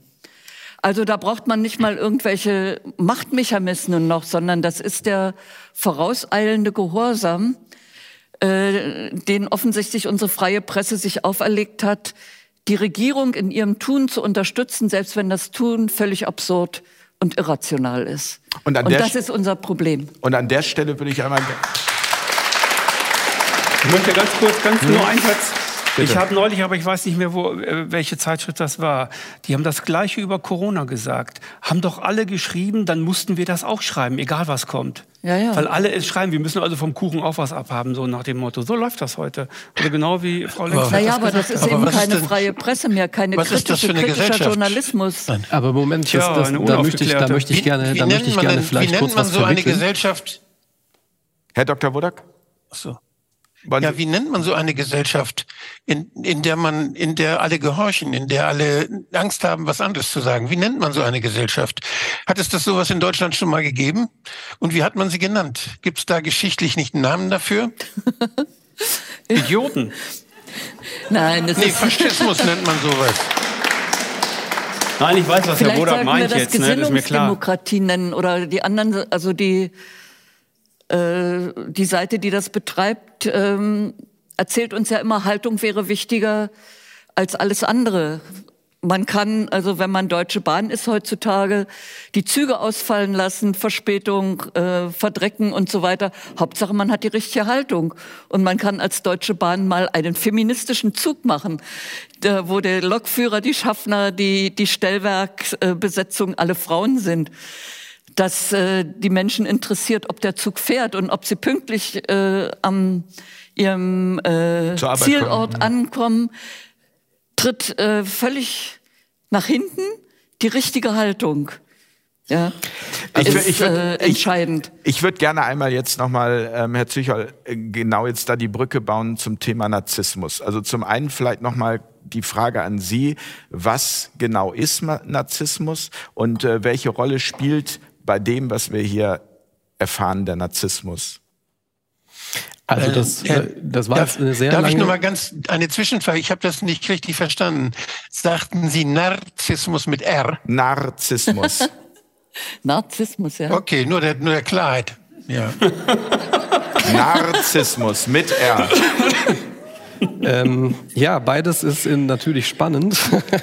ähm, ja, das ist also das. Ich, äh, es gab also hier, also sagen wir mal äh, Maschinengewehr salvenartig jetzt hier also immer neue Wörter, neue Themen und Begriffe mit äh, mit ins Gespräch. Das ist natürlich jetzt alles sehr sehr komplex geworden. Narzissmus äh, findet sich hier sicher wieder, ähm, äh, wobei ich jetzt trotzdem äh, dem, bevor ich versuche, die Frage zu beantworten, äh, dazu noch ähm, auch noch kurz eine psychologische Stellung beziehen will, denn das ist ja dann jetzt relativ politisch. sage ich mal, und polittheoretisch gewesen. Ähm, und das ist natürlich auch sicher irgendwo richtig und äh, wichtig. Ähm, ich habe nur irgendwie den Eindruck, das ist ein Problem, was ich subjektiv irgendwie immer dann auch äh, im Umgang mit Politik erlebt habe. Ähm, äh, das ist sehr deskriptionslastig. Also es ist sehr stark darauf ausgelegt, einen Missstand zu beschreiben und natürlich auch zum Beispiel zu fordern, ja, wir brauchen eine Lösung, wir müssen irgendwas dagegen tun. Ähm, und ich habe da so ein bisschen die Sorge, dass die Mechanismik, die wir da benutzen, die Dinge, die wir gelernt haben, um, sage ich jetzt mal, Politik zu betreiben, äh, sind jetzt ein Instrumentarium, was wir gelernt haben, was mehr oder weniger, wie richtig gesagt wurde, auch zufällig bekommen haben und gar nicht in eine Politausbildung sozusagen dann überleiten. Äh, und jetzt also mit diesen, mit diesen Methoden sozusagen sich selbst dann anzugreifen und sich selbst zu fragen, was machen wir hier falsch, glaube ich, ist schwierig. Also ähm, was jetzt aus, klar, natürlich jeder guckt aus seiner Perspektive, aus der Psychologie nötig wäre, wäre einen Schritt zurückzugehen und natürlich können wir äh, jetzt äh, 400.000 Stunden beschreiben, was nicht in Ordnung ist, was auf der Welt nicht in Ordnung ist, was bei uns nicht in Ordnung war, was in den letzten Jahren nicht in Ordnung war. Da gibt es tausende von Aspekten. Ein, als Beispiel zu dieser ähm, äh, ich kann es nur sagen, Albernheit, dass wir also da also uns äh, völlig dem hingeben ist, dass ich weiß es nicht, MDR oder WDR hatte irgend so etwas skurrile äh, Talkshow mit äh, Gender-Menschen, äh, die sich da also mit der Frage beschäftigen, äh, wer bin ich und warum bin ich so und das ist natürlich auch in Ordnung. Und dann wird eine Telefonumfrage gemacht bei den Zuschauern, ob das Thema jetzt also das Interesse geweckt hat oder gleich geblieben ist oder mäßig interessant war oder mich eher verschreckt hat. Und dann haben da irgendwelche weiß ich nicht mehr genau, jetzt äh, detailliert kann ich es nicht sagen, ähm, 80 Prozent oder so gesagt, naja, das war eigentlich eher unnötig. Und dann ist die Schlussfolgerung der Moderatorin am Ende zu sagen, ja, dann müssen wir uns nächstes Jahr mehr Mühe geben. Ja. Das finde ich beeindruckend. Das ist eine Haltung äh, nach dem ja, Motto, gut, das geht den Leuten auf den Sack, dann müssen wir es besser verkaufen. Ne? Und, und da, da, würde ich jetzt gerne noch mal meine Frage genau. anschließen. Genau. Vielleicht habe ich sie auch nicht konkret genug gestellt. Ähm, niemand, also der Mensch möchte doch grundsätzlich frei sein. Der Mensch strebt nach Freiheit. Das heißt, all das, was hier beschrieben wird, geht in eine ganz andere Richtung. Geht in eine Richtung, die einem nicht nur ein ungutes Gefühl macht, sondern man hat so ja wirklich ähm, die Beobachtung, meine Güte, also noch ein paar Jahre weiter so und ähm, ich glaube, es werden noch einige mehr Menschen dann auch verstehen, dass sie vielleicht hätten früher aufstehen müssen oder was unternehmen müssen, um äh, diese Demokratie, wie auch immer man das jetzt nennt, so zu verteidigen, dass es eine Demokratie ist, ähm, in der wir ja. in Würde und mit Menschlichkeit und Empathie vor allem mit also hohen Werten miteinander leben können. jetzt ist meine Frage an Sie als Psychologe, wie kann es sein, dass der Mensch das nicht erkennt. Also und welche Rolle spielt dabei möglicherweise der Narzissmus? Ja, also äh, das ist eine Formulierung, der Mensch strebt nach Freiheit. Es gibt die andere Formulierung, der Mensch packt die Ellenbogen aus. Es gibt da also viele Bilder, Paradigmen über den Menschen, äh, denen ich mich grundsätzlich vielleicht auch nicht anschließen würde. Ähm, was ich aber jetzt in dem Zusammenhang sagen kann, ist, der Mensch äh, strebt zumindest geschichtlich nicht auffällig intensiv nach Freiheit. Es gab immer Phasen, wo das dann ein Thema wurde und so, ja, und äh, auch immer niedergeschlagen wurde letztendlich. Aber die Hauptstruktur ist nicht sehr frei. Äh, aber was er auf jeden Fall immer tut, ist nach Exklusivität zu streben. Also eines der ältesten äh, Grundparadigmen, die wir eben haben, ist jetzt also auch in den drei Kernreligionen, mit denen wir uns hier so nun mal beschäftigen, diesen abrahamitischen Strukturen, Judentum, Islam und Christentum, eben diese Schöpfungs Geschichte, in der der Mensch also irgendwie das i-Tüpfelchen ist, von was auch immer eigentlich. Das heißt, das gefällt uns schon sehr gut, diese Grundhaltung. Und natürlich kann man jetzt aus psychologischer, äh, sagen wir mal, Diagnostik sagen, das ist an sich schon eine narzisstische kollektive Haltung. Ähm, und die mag nun auch wahr sein. Das ist gar nicht der Punkt, um den es geht. Wahrheit ist sowieso ein etwas eigenartiger Begriff, äh, dem wir uns hier also nur höchstens annähern können. Aber Narzissmus in dieser Struktur ist auch nicht schlimm an sich, das Problem ist, dass man natürlich jetzt also in der jetzigen Lage sagt, ja klar, ach guck mal, da sind also die bösen Narzissten und die bösen auch meinetwegen Psychopathen, je nachdem, welches Diagnosesystem wir es uns Es gibt so ja angucken. unterschiedliche Formen von Narzissmus, wollte ja. ich gerade sagen. Es gibt den Narzissmus, der einen vielleicht antreibt, was Großes äh, auf die Welt zu bringen und der Narzissmus, ja. der richtig bösartig ist, der Menschen eben unterdrückt und ja. in die Unfreiheit führt. Natürlich, und das ist der Punkt. Die Differenzierung ist uns bislang hier in dieser, in dieser Runde wenigstens noch nicht gelungen, nämlich zu unterscheiden zwischen den sogenannten erfolgreichen Narzissten, die es in die Politik schaffen, und den nicht erfolgreichen, die dann äh, mit zehn Jahren dann in der JVA hocken. Na, das sind natürlich im Prinzip Personen vom selben Schlag, wenn man jetzt die reine Diagnose dann äh, anwenden würde. Und doch gibt es äh, große Unterschiede. Das heißt also, der Erfolg kennzeichnet hier was. Und ich glaube, was sowieso jetzt auch immer wieder jetzt, also auch dann, auch dann in, in diesem Zusammenhang kam, ist, also man kann sich dies und jenes kaufen. Also Geld ist mittlerweile äh, halt Monarch geworden halt. Ja. Es ist einfach, äh, Geld ist King, Cash ist King. Ähm, und natürlich, das ist, das ist an sich nichts Bestürzenswertes, denn letztendlich strebt ja dann, also in dem äh, Narrativ, was uns beigebracht wird, jeder mehr oder weniger dann in diese Richtung. Ähm, und selbst wenn man nicht danach strebt, glaubt man es. Und das ist natürlich ein Punkt, wieder der Exklusivität, der jetzt in sagen wir mal, der Verfahrenheit, in der wir uns befinden, durchaus eine, eine Rolle spielt, weil natürlich jeder dann am Ende des Tages dann für sich entscheidet, naja gut, aber warum muss ich derjenige sein, der, also jetzt, äh, sagen wir mal, bestraft wird, der auf den Dötz bekommt oder sowas. Das heißt also, ich würde sagen, Narzissmus spielt hier zweifellos eine Rolle, aber in der Masse nicht jetzt diese Art von Narzissmus, die wir hier thematisieren, sondern eher ein passiver Narzissmus, der nicht einsehen will, dass er jetzt nicht exklusiv genug ist. Und das, glaube ich, ist ein, äh, ein wichtiger Unterschied. Das heißt also, hier wäre dann eben wieder in der Begrifflichkeit zu differenzieren, natürlich, dass man da dann eben versucht zu begreifen, das hat der Kollege Marz ja sicher auch äh, gut gemacht, nämlich dann überhaupt diese, diesen äh, Aufbau, diesen Tatendrang im Narzissmus dann eben auch zu thematisieren und dann also Begriffe wie Gefühlsstau zu entwickeln, ist natürlich sehr klug, denn da passiert über so ein Leben voller Modalitäten und Sozialisierung und Regeln und Bestrafungen und eigenartigen Schulinhalten und äh, Vor- und Nachteilen, die man eben so erleben kann, äh, entsteht sagen wir mal im wörtlichsten Sinne defizitär einfach irgendwann ein Stau. Und den kann man dann entsprechend ausleben. Ähm, und zwar in der Form, dass man sich, ich sag mal, äh, als Ersten äh, wählt, als Ersten betrachtet. Und das ist natürlich auch wieder jetzt die Frage auf dieser Ebene, wer ist das? Und ist das jetzt also ein, sagen wir mal, selektives Ich, also so wie ich jetzt hier sitze, oder ist das eine Gruppe oder ist das eine Idee? Ja, das ist natürlich ein großer Unterschied. Das heißt, das Feld äh, Narzissmus und aber auch natürlich das Feld, mit dem wir uns damit jetzt auch dann beschäftigen müssen, ist viel zu komplex, als dass wir sagen könnten, okay, also grundsätzlich ist jeder in der Politik, der Narzisst ist, schlecht. Das funktioniert nicht. Ähm, jeder, der, auch ich bin irgendwo ein Narzisst. Das ist eine Persönlichkeitsattribution, die jeder prinzipiell hat. Krankhaft wird es dann, wenn ich keine Wahl mehr habe. Wenn ich jetzt also ganz grundsätzlich jede Situation damit auflöse, dass ich sage, ich bin aber der Geilste und ihr seid alle scheiße, dann ist das grundsätzlich dann sozusagen meine Überzeugung. Das ist meine Haltung. Und egal, was jetzt an Kritik kommt, egal, ob eine Tomate kommt oder nicht, ich sage, das liegt daran, dass ich so dermaßen Premium bin. Wenn ich dann jede Situation damit auflöse, dann ist das pathologisch. Aber es ist nicht grundsätzlich pathologisch zu sagen, okay, äh, ich sehe mich auch wichtig, ich stelle mich auch in den Vordergrund. Das ist eine sehr zentralmenschliche Eigenschaft, die übrigens sich ja in der ähm, Gründungsgeschichte unserer Zeiten oft dann eben so formuliert, dass wir uns dann das Recht genommen haben, vom Apfel zu kosten, also die, der Verführung zu erlegen. Sag mal, solche, solche, solche Begriffe wie der Narzissmus, ähm, wo ist das, ist das was, was äh, wenn da ein Mensch ist und sagt, der ist Narzisst, ist er das sein Leben lang oder ist das situativ bedingt? Ist man manchmal Narzisst und manchmal Altruist und wechselt das laufend? Und wie oft am Tag kann das wechseln? Wie, wie, ich kann mit dem Begriff nichts anfangen. Tut mir leid, wenn ich mir Menschen in ihrer Wirklichkeit so ansehe und die, die vielen Herausforderungen, wenn sie mit anderen Menschen zusammen sind, die verhalten sich mit einigen Menschen so und mit anderen Menschen verhalten sich anders. Das heißt, ich sehe immer, dass Menschen, wenn sie mit anderen zusammen sind, eine bestimmte Rolle einnehmen.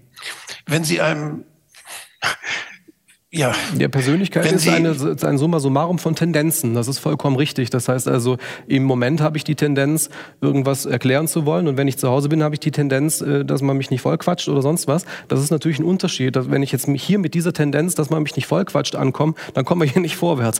Das ist vollkommen klar. Das ist natürlich was Situatives und weder ist Narzissmus noch auch eine dissoziale Störung oder sonst irgendwas ein feststehender Rahmen, sondern es ist eine Tendenzaussage. Das heißt, ich neige dazu, grundsätzlich eine Situation, wenn es maximal pathologisch ist, immer nur grundsätzlich mit einer Variante aufzulösen und das fällt dann natürlich auf. Ne? Ich habe mal mit einem äh, Psychiatrieinsassen gesprochen, der mir, äh, also in der völligen Selbstüberzeugung und ohne Diskussion, das war für ihn völlig klar, erklärt hat, er hat jetzt nicht sehr viel Zeit für diese Exploration, äh, denn gleich kommt der Privatjet und er hat wichtige Termine. Ähm, und das ist also an dem Punkt schon fast wahnhaft, muss man dann sagen. Und er be beantwortet grundsätzlich jede Lebenssituation damit. Aber selbstverständlich kann er dann, wenn ihm jemand also ein Glas Wasser reicht, auch ähm, demütig Danke sagen. Das geht auch trotzdem. Ne? Das heißt also, die, ich verstehe das, Diagnostik ist eben die Illusion, dass wir dann also irgendetwas greifen können. Und das war sie auch schon immer. Wenn es nicht gerade, sagen wir mal, der Oberschenkelknochenbruch ist, der ist relativ eindeutig. Ähm, und das ist eben natürlich in der Psychologie immer schon ein Problem gewesen, insbesondere mhm. auch natürlich in meinem Berufsstand, dass da das auch so vermittelt wird, dass das also ganz grundsätzlich so äh, beschreibbar wäre. Deswegen, das sehe ich genauso wie Sie, hilft uns dieser Begriff so isoliert und mit der Hoffnung, er könnte uns jetzt da also äh, eine Art Schlüssel sein, natürlich nichts, weil es ist eigentlich nur eine Tendenz, aber letztendlich eine, die wir alle haben, nur eben sicher nicht so überdosiert. Und das, glaube ich, ist wichtig, dass man da jetzt dann äh, nicht wieder einen Sündenbock findet, der jetzt jetzt nur halt in dem Fall ein diagnostischer, beliebiger Begriff ist. Naja, aber das ist ja jetzt die Überschrift für diesen Abend, der Narzissmus und die äh, Politik. Und deswegen habe ich mal eine praktische Frage. Wer sind denn die äh, typischen Narzissten unter den Politikern? Merkel, Stalin, Mao, oder das hängt jetzt davon ab, wenn, wenn, das hängt davon ab, wenn Sie das jetzt psychopathologisch meinen, dann ist eben genau das die Frage. Meinen Sie es psychopathologisch? Das heißt also jemand, der andauernd, ganz grundsätzlich nur so auf die Welt reagiert? Oder meinen Sie, dass das also jemand ist, der durch diese Akzentuierung zum Beispiel dann in, sein, in seine Position gekommen ist, oftmals mit Dingen, die hinter den Kulissen liefen, die wir gar nicht wissen? Wo dann Narzissmus vielleicht zuträglich war. Das ist natürlich die Frage. Deswegen kann ich es nicht beantworten, weil so psychopathologisch fallen durchaus ein paar auf. Das ist, also das ist, nicht, das ist nicht die Frage. Ähm, da gibt es also auf jeden Fall Leute, die auch diese typischen Kriterien erfüllen, dass sie dann auch überhaupt nicht belehrbar sind, überhaupt nicht mehr konfrontierbar sind. Das ist keine Frage, wobei das liegt vielleicht auch daran, dass sie auf Koks sind, weiß ich nicht. Aber am Ende ist es, Jeder am Ende ist es, ist. am Ende ist es einfach auffällig, dass man ähm, eben auch hier natürlich, das finde ich eben wichtig, äh, dann eben in dem Begriff äh, nicht genug Trennschärfe dann eben liefert. Das ist jetzt also natürlich auch dann Selbstvorwurf, weil ich das natürlich auch mache, mit allem natürlich. Man neigt immer dazu. Aber ich glaube, und das eben ist mein, mein, mein Grundsatz immer schon gewesen, auch in meiner Veröffentlichung, in meinem Buch, in allen äh, Talks, Interviews und sonst was, ganz im Kern ist das Beste, was wir tun können und tun müssen, an, dass wir alle anfangen zu lernen, die Kommunikation zu reaktivieren. Das, was wir jetzt tun, das ist natürlich das, worum es eigentlich geht. Aber insbesondere auch tatsächliche Kommunikation und nicht eben, wie es dann natürlich auch da unsere äh, Favoriten dann machen und dabei Talkshows hocken und also äh, 24 Stunden Gemüse reden. Ähm, also da gibt's wirklich beeindruckende Charaktere und gab es auch schon in allen Zeiten, die es wirklich hinkriegen, stundenlang nichts zu sagen, ne, obwohl sie permanent ja. reden. Und das ist, das ist ein Aspekt, wo ich meine, wir brauchen tatsächliche Kommunikation, nämlich weg von der Sachebene. Historisch, das wäre jetzt vielleicht auch noch zu, zu Ihrer Frage da nochmal eine, eine Position. Historisch sehen wir eben aus einer sehr langen Zeit, aus, sagen wir mal, äh, König und Monarchie und äh, solchen ähnlichen Strukturen, ähm, blicken wir zurück und in diesen Zeiten hat sich in Anführungsstrichen, das kann man so natürlich jetzt auch nur sehr grob sagen, aber erstmal die Frage nach der Macht irgendwie nicht gestellt. Man war damit zufrieden oder halt auch nicht. Ne? Äh, und das war relativ klar äh, zuortbar. Jetzt hat sich dann mit der Aufklärung eine Situation entwickelt, in der eben auch in Hand in Hand die Wissenschaft als unser, äh, sagen wir mal, äh, Begleiter neue Formen kreieren konnte, unter anderem auch Demokratie und ein Verständnis von Demokratie, das wir jetzt hier alle voraussetzen. Wir tun so, als wüssten wir, was Demokratie ist de facto. ähm, das wird jetzt sowieso auch kompliziert, das zu definieren, aber es gibt irgendwelche, auch hier Regeln und Codes, auf die wir uns geeinigt haben. Und das haben wir jetzt, also sagen wir mal so 17., 18. Jahrhundert irgendwo in der Zone angefangen und die Wissenschaft war von vornherein Taktgeber in der Hinsicht. Und das hat teilweise auch funktioniert, dass wir echte, sachliche Kommunikation betrieben haben. Aber die Zeit ist schon lange vorbei. Es ist in den letzten 60 Jahren was echten sachlichen Inhalt angeht, wirklich sehr wenig rübergekommen. In den letzten 30 Jahren meiner Meinung nach so gut wie gar nichts. Ähm, und das ist ein tatsächliches Problem. Wir sind in der Beziehungsebene mehr oder weniger gut, aber wir merken es nicht, weil wir nicht mehr in der Romantik sind. Die Romantik als Gegenströmung zur Aufklärung hat natürlich gesagt, Beziehungsebene, das reicht mir völlig aus. Und da ist es relativ egal, ob es eine narzisstische Akzentuierung gibt oder nicht. Damit kann ich dann arbeiten. Dann könnte ich sagen, naja, was wollen Sie damit erreichen? Das verletzt mich irgendwie und so weiter. Aber wir reden darüber nicht, sondern wir tun so, als wäre mein persönlicher Vorwurf eine Sachebene. Das heißt also, wir reden tatsächlich die ganze Zeit aneinander vorbei. Und das, glaube ich, ist ein Problem, was dann eben auch, klar, in einer gewissen Hinsicht mit Narzissmus zu tun hat, weil man sich das auch gar nicht mehr vorwerfen lassen will. Das heißt also, das ist grundsätzlich. Wie würden Sie denn, wie, ja, ja. wie würden Sie denn so eine Debatte gerne sehen? Also, ich denke, was immer gut ist, ich freue mich immer, wenn da Menschen sind, die Fragen stellen und die ja. nicht schon alles wissen. Also dann durch die Fragen kommt es ja zum Dialog dann auch. Und wenn man solche, wenn man sich einigen will auf Begriffe oder auf, auf, auf Abgrenzung, das gehört dazu, das gehört nicht dazu und das wollen wir, das wollen wir nicht, da muss man ja, müssen ja möglichst alle zu Wort kommen, sonst kann man sich ja nicht einigen.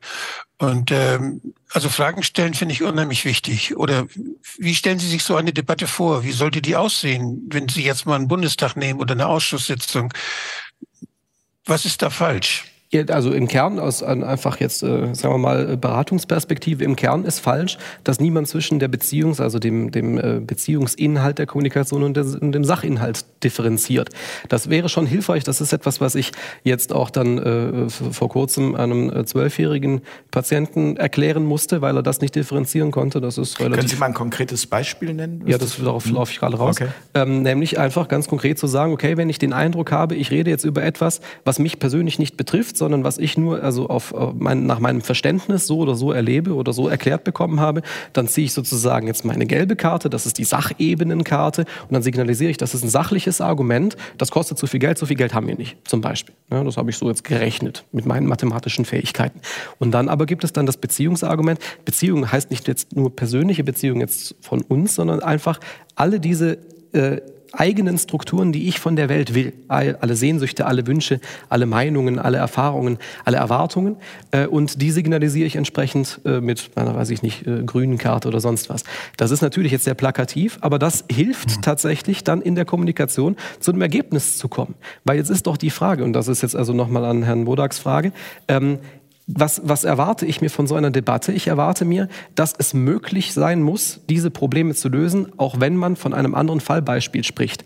Wir sind in einer, in einer Zeit, in der wir eine dermaßen sagen wir mal, überdrehte Expertise und also Spezialisierung angefangen haben, dass wir mhm. alle vollkommen überlernt sind. Wir haben überhaupt nicht die Gelegenheit, von einem auf etwas anderes, äh, von einem Sachverhalt auf einen anderen Sachverhalt zu übertragen. Und hier geht unheimlich viel verloren. Das heißt also, wir haben das Problem, wenn wir jetzt, also weiß ich nicht, von irgendwelchen politischen Entscheidungen dann äh, diskutieren äh, oder uns dann die Diskussion im Bundestag angucken, dass absolut alles, was da gesagt wird, eigentlich emotional ist, sage ich jetzt mal zusammengefasst, aber als Sachargument verkauft wird. Ähm, und das ist ein finde ich, kritisches Problem. Das heißt, wir sollten dahin gehen und anfangen, uns die Fragen zu stellen, die erstmal mit dem Fall nichts zu tun haben. Wir müssen nicht rausfinden, wie wir mit Corona umgehen. Wir müssen rausfinden, wie wir miteinander umgehen. Das ist die ganz entscheidende Frage. Es ist doch völlig... Und, und das ist auch eine, eine, gute Frage, die würde ich gerne mal an Herrn Lenz weitergeben, äh, wie wir miteinander umgehen. Wie, also Sie sind jetzt ja auch schon seit vielen ja. Jahren in den alternativen Medien und äh, durch mhm. Ihre Sendungen und Beiträge immer wieder auch genau diese Dinge kritisiert, dass äh, das, was ich auch eingangs gesagt habe in der Anmoderation, dass die Gesellschaft immer mehr kälter wird, immer mehr verroht.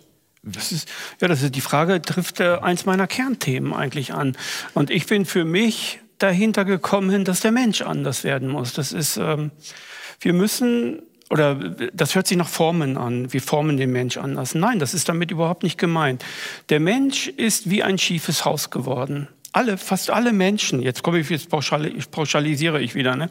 Fast alle Menschen in diesem System sind wie ein schiefes Haus, weil sie die falschen Dinge, äh, weil, sie, weil sie zu den falschen Dingen konditioniert wurden. Sie wurden von ihrer, und das ist das Wesentliche, von ihrer Menschlichkeit entfernt oder gemobbt durch das System, indem sie ihre menschlichen Werte ähm, schief gebastelt haben, um in diesem System überhaupt irgendeinen Traffic zu bekommen, was auch immer das jetzt ist. Und das machen wir seit, ähm, also mindestens 70 Jahre. Wir wollten ja besser werden. Mindestens 80 oder 80 Jahre nach dem, nach dem Zweiten Weltkrieg. Aber also in der Bundesrepublik Deutschland, die was, Erziehungssysteme und so weiter. Was sind und denn menschliche Werte? Entschuldigung, ich muss das, sonst verstehe ich es nicht. Was sind menschliche Werte? Menschliche Werte sind das, was den Menschen in seinem Wesenkern eigentlich ausmacht. Menschliche Werte, Menschsein. Mhm. Ja, aber wer, wer hat das definiert? Also nach humanistischen Prinzipien jetzt, oder? Ja, jetzt kann man darüber philosophieren und man kann auch jeden Wert auseinandernehmen. Man kann Man kann Dualismus anfangen, man kann alles Mögliche jetzt machen mit menschlichen Werten. Wir können jetzt meinetwegen drei Stunden mhm. darüber reden. Über, was wissen, sind menschliche Werte? Ähm, Liebe. Naja, das ist ja wieder so ein Riesenbegriff wie Freiheit zum Beispiel. Also Liebe, Freiheit, Frieden, das sind so Begriffe, die... Ähm, Wahrheit. Ja, ja genau, Liebe Wahrheit. Ist, das ist, ähm, Liebe ist die Grundvoraussetzung, ja, wir können um auch empathisch zu sein, um altruistisch zu sein, ja. einfach sich selbst zu lieben, den anderen zu lieben. Ja, also auch, auch, für Narzissmus demnach. Ja. Naja, wir das müssen ist die diesen, große Frage. diesen Dingen, die jetzt gerade genannt wurden, diesen Begriffen, den müssen wir zustreben. Wir entfernen uns aber von diesen Begriffen. Unsere Gesellschaft entfernt uns davon, von diesen inneren menschlichen Werten, mhm. die jetzt kurz mal genannt wurden. Und das ist etwas, was wir wieder machen müssen. Also Sie Eigentlich meinen die zehn Gebote oder was? Nein, nicht die zehn Gebote. Zehn ja, Gebote sind christliche Werte, die Moses, eigentlich sind es jüdische Werte, naja, die, die ja in die das Christentum hineinkommen. Ja, aber die sind, die sind ziemlich... Ähm, ja. ja, ich finde, Jetzt das reicht aus. Also wenn, man sich, wenn sich ein Mensch nach den zehn Geboten richtet, da muss man über menschliche Werte gar nicht mehr nachdenken, weil dann hat man die. Ja gut, ich meine, das ist ja, ja so recht, der Versuch, das zusammenzufassen. Wieso? Weil der Mensch ja. komplizierter ist. Der ist nicht so einfach gestrickt. Äh, was, die sind richtig, ich sage nicht, dass sie falsch sind. Aber der Mensch ist komplizierter als die zehn Gebote. Deswegen hält er sich ja auch nicht ein. Die Menschen halten die Gebote, also natürlich die meisten wollen sie einhalten, tun das vielleicht auch in ihrem Leben und so weiter. Macht dir kein Bildnis, das ist schon schwierig. Ja, das ist, äh, oder nicht irgendwie habgierig zu werden, das ist für viele Menschen schwierig. Das sind schon gute Gebote, ja. Und das trifft auch sicherlich menschliche Werte. Aber der Mensch ist für mich viel komplexer, viel, viel umfangreicher. Also ich möchte mal, ich, ich möchte mal ein schönes Beispiel aus der Praxis einfach da einbringen. Gerne. Wir entfernen uns ein bisschen von dem, von dem Kernthema. Ich habe ja das große Glück gehabt, mehrere Debatten im Bundestag zu erleben, wo Parteien keine Rolle spielten wo also die Abgeordneten aufgefordert waren, einfach das, was sie richtig finden, auch dann sich da so zu gruppieren, überfraktionell. Das war zum Beispiel die, die Diskussion um 218, Paragraph 218, das war die Diskussion um das Transplantationsgesetz, das war die mhm. Stammzelldebatte das waren, ja, das waren alles Debatten, die waren wund, die waren also Sternstunden des Parlaments. Da haben alle gesagt, wow, das Parlament funktioniert ja richtig. Da haben die Leute sich für ihre Meinung eingesetzt, waren erkennbar und die Parteien spielten keine Rolle. Warum können wir es nicht schaffen? Die, warum können wir nicht einfach nur solche Abgeordneten haben, wo Parteien keine Rolle spielen? Warum können wir nicht Partei, nur noch direkt gewählte Abgeordnete haben? Die Parteien sind doch eine Zwischenebene, die, die das, die die Menschen, die Abgeordneten entfernen von dem, wofür sie eigentlich da sind. Die müssen sich gegenüber ihren Wählern direkt verantworten. Doch nicht, aber wenn ich diese Arschkriechermechanismen sehe, wenn ich heute gewählt werden will, in den Bundestag gewählt werden will, dann muss ich brav zum Parteivorsitzenden sein, damit ich einen guten Listenplatz kriege. Was ist das für eine Verformung von, von, von Menschen, die da, ich habe das live erlebt, 15 Jahre lang, immer wieder, die Aufstellungsdebatten. Ich habe gesehen, wie die Leute sich verhalten, damit sie um Gottes Willen keinen Ärger mit dem Fraktionsvorsitzenden, mit der Parteispitze kriegen. Sonst werden sie nicht wieder aufgestellt. Den Abgeordneten wird damit gedroht, du wirst nicht wieder aufgestellt, wenn du da nicht mitstimmst. Das ist doch, das ist eine, die Parteien sind eine, eine, ein Tötungsmechanismus für die De Demokratie, so wie sie sie jetzt, die Rolle, die sie haben. Ich bin dafür, dass wir aber lassen wir die Frage. Ich bin dafür, dass wir eine Initiative, eine bundesweite Initiative haben, dass wir nur, dass und zwar überfraktionell, dass man sich in den Wahlkreisen alle Parteien einigen, wir suchen jetzt die besten Leute. Wir suchen fünf Kandidatinnen und Kandidaten oder sechs und die sollen sich, die sollen antanzen und dann wählen wir die Beste, den Besten aus für diesen Wahlkreis. aber, aber Herr Dr. Wodak, da muss ich, Entschuldigung, da muss, da muss ich einmal kurz dazwischen gehen. Wer ja. entscheidet denn, wer der Beste ist? Ist das nicht wieder genau nee, das, also am Ende? Das, das viel Schlimmere ist die Mehrheit. Doch, das die ist Mehrheit. Doch, aber das ist doch das, das viel Schlimmere. Nein. Es hat doch die Mehrheit in der, in der grünen Partei. Politik offensichtlich entschieden, in der grünen Partei, dass Ricardo lang das Beste war. Wer, also ich, ja, ich, ich möchte mal eine, eine Frage darüber stellen. Bitte. Warum glauben wir eigentlich, dass Menschen beherrscht werden wollen? Was, was, ist, was ist das? Warum? Ich will, ja, ich, ich will nicht beherrscht nicht. werden. Ich möchte auch nicht von den Besten beherrscht ja. werden. Das ist, das ist eine gute Frage, aber zumindest historisch lief es immer so. Ja, ja, ich, ich lief immer so. Wir sind also da war ja selbst, ja, da war ja selbst der... Und wir denken aus dieser, also wir haben hier... Da hat ja selbst der der preußische König Ja. Nicht? Der eine, der berühmte. Der hatte selbst, der war, obwohl er ja wirklich Herrscher war, der hat gesagt, ich bin der erste Diener meines Staates. Das hat er gemacht, hat er vielleicht nur gesagt, um eine Revolution zu vermeiden. Aber wir sind, wenn wir gewählt werden, wenn uns Macht anvertraut wird als Abgeordnete, sind wir Diener unseres Staates. Wir haben eine Funktion übernommen, die uns anvertraut wurde. Und die haben wir nach bestem und Gewissen, Wissen und Gewissen zu erfüllen. Ja. Also ich da, ich sehe, hab da, ich fühle mich verpflichtet als Abgeordneter, mir ein Bild zu machen von dem, was die Leute, was für die Leute gut ist und was sie wollen. Das ist meine Pflicht. Ich würde gerne dennoch ja, mal die, und ich wollte nur sagen, dieser König, das war doch auch der, der gesagt hat, jeder soll nach seiner Fasson selig werden. Und heute äh, gilt aber, wir sollen alle nach äh, Vorgaben selig werden und nicht nach unserer eigenen Fasson. Das wir werden wie Problem. Dosen geformt, das ist so. Ein Politiker strebt immer danach, politische Lösungen zu finden. Und wenn er lang genug in der Politik war, äh, dann hat er wie alle Menschen, also wenn ich lang genug war, hätte ich das wahrscheinlich auch, Scheuklappen von, von dem, was machbar ist. Ein Politiker will immer politische Lösungen. Ich möchte keine politischen Lösungen mehr. Ich will, ich will was gar keine denn, politischen was ist Lösungen eine politische mehr. Lösung? Was, was, was, was Sie gerade, was, was Sie gerade gesagt Lösung? haben, Herr Wodak, sind politische Lösungen. Wir möchten von den Besten regiert werden. Das hat, glaube ich, schon Platon gesagt. Ne? Also das ist so alt. Das ist, äh, das ist ein ethisches, hehres Ziel. Und ich kann mir vorstellen, Herr Wodak, wenn ich Sie, dass ich Sie als Politiker wählen würde, aber Sie sind nicht mehr wählbar. Sie sind ja jetzt in Pension. Sie sind ein solcher Politiker, der ehrenvoll und, und äh, sich nicht die Taschen voll macht. Ich weiß, dass Sie so einer sind. Also ich denke, dass Sie so einer sind. Aber das sind die wenigsten leider. Die wenigsten Menschen sind wie Wolfgang Wodak.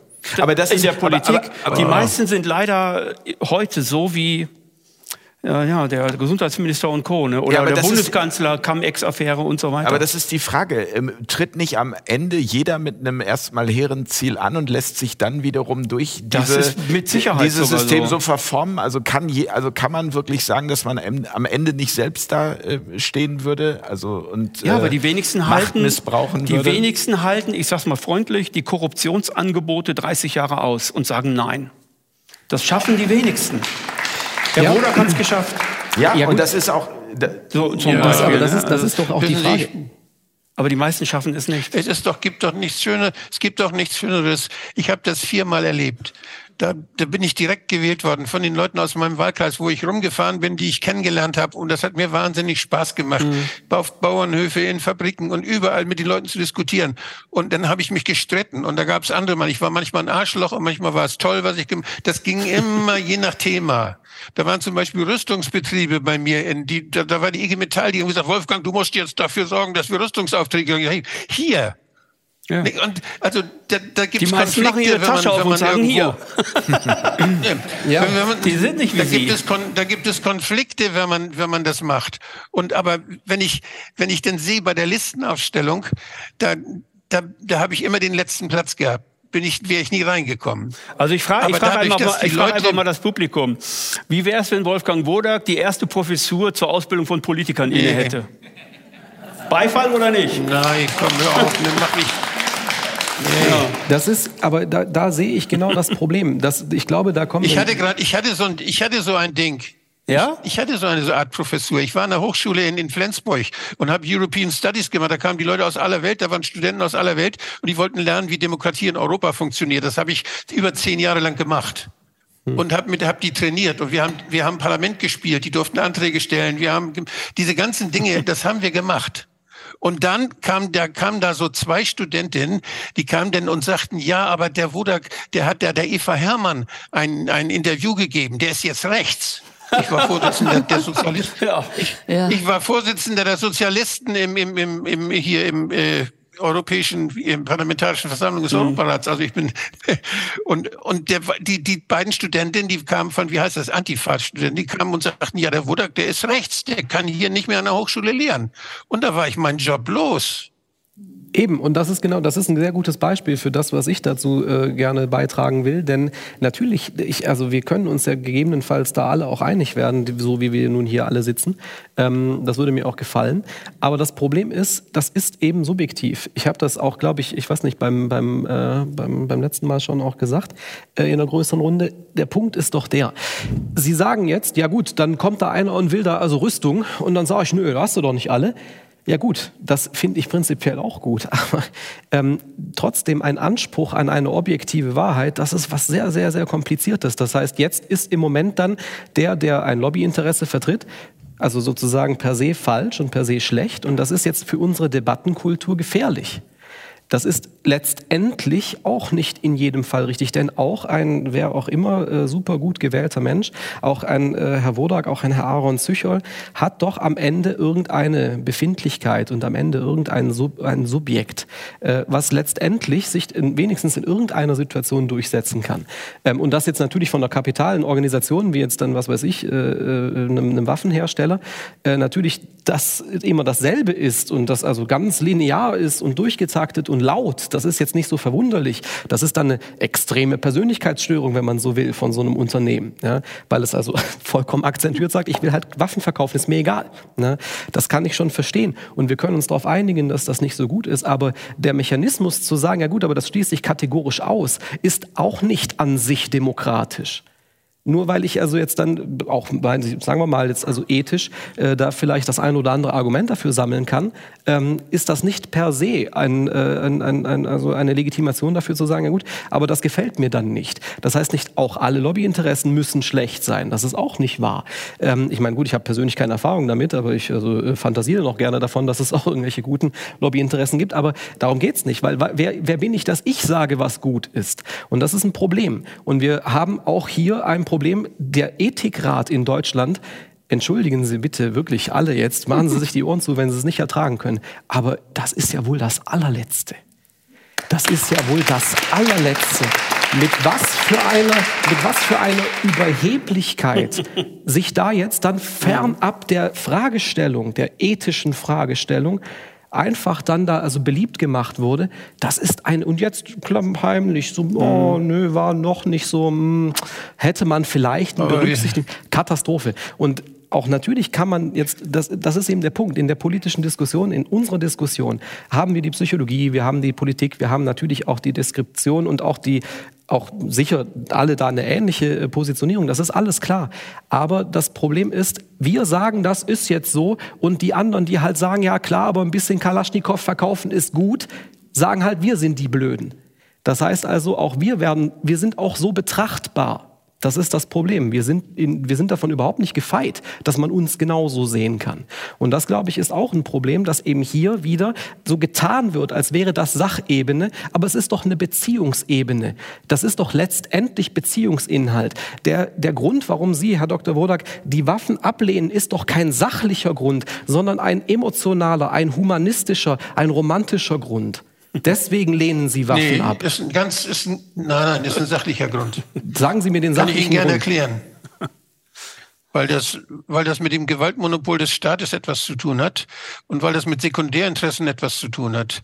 Wenn wir, wir brauchen natürlich Waffen, wenn wir Gewalt ausüben wollen, wenn Menschen unser System, unseren Staat kaputt machen, wenn sie ihre kriminellen, egoistischen Interessen gegen die Gesetze durchsetzen wollen, da hilft manchmal nur, dass man sie mit Gewalt daran hindert. Dazu brauchen wir Gewalt. Wenn da Verbrechen sind, wie die Polizei das eigentlich machen soll. Wir brauchen eigentlich nur Polizei.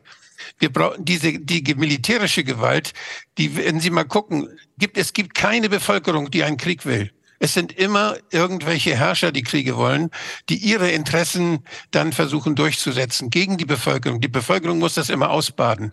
Deshalb, das ist völlig irrational. Kriege sind von der, von, wenn man, wenn man als rational annimmt, dass es möglichst vielen Menschen gut geht und dass sie so leben können, wie sie wollen dann sind Kriege etwas, was man nicht rational begründen kann, sondern das kann man nur verstehen, weil es da egoistische Interessen gibt, die mit Hilfe von Kriegen versuchen, diese Interessen durchzusetzen, die sich damit bereichern und die sich dann und die versuchen die Bodenschätze irgendwo in einem Land in, und in den Griff zu kriegen oder ihre, ihre Ideologien durchzusetzen, um Macht zu haben über andere Menschen, die sie nicht anvertraut bekommen, sondern die sie sich mit Gewalt holen. Ja, das, ja, das ist aber ich würde ich würde gerne einmal darf, dafür brauchen. Hm? Nee, sagen Sie den Satz noch zu Ende, Herr ja. Dr. Wodak. Nein, nein, also dafür, dafür werden, werden Rüstungsgüter hergestellt. Und das hat mit Ethik nichts zu tun, sondern als verstandesgesteuerter Mensch sage ich, das muss aufhören. Das, das, das sage ich auch, und, aber wir, wir können das gerne nochmal dann vertiefen. Ich bin trotzdem der Meinung, dass also ein Teil davon sicher sachlich ist, aber äh, dann wird das dann doch auch subjektiv. Aber das jetzt ich, ich würde gerne Frau Lengsfeld an der Stelle nochmal reinholen und fragen aus Ihrer Beobachtung heraus. Sie sind ja damals Bündnis 90, die Grüne eingetre äh, eingetreten. Das werden Sie aus bestimmten Gründen gemacht haben. Was waren damals die Gründe für Sie? Und wie sehen Sie das heute? Wie konnte es dann zu dieser Entwicklung kommen, die wir heute haben? Sie haben das ja eben schon mal ange gesprochen mit Frau Baerbock.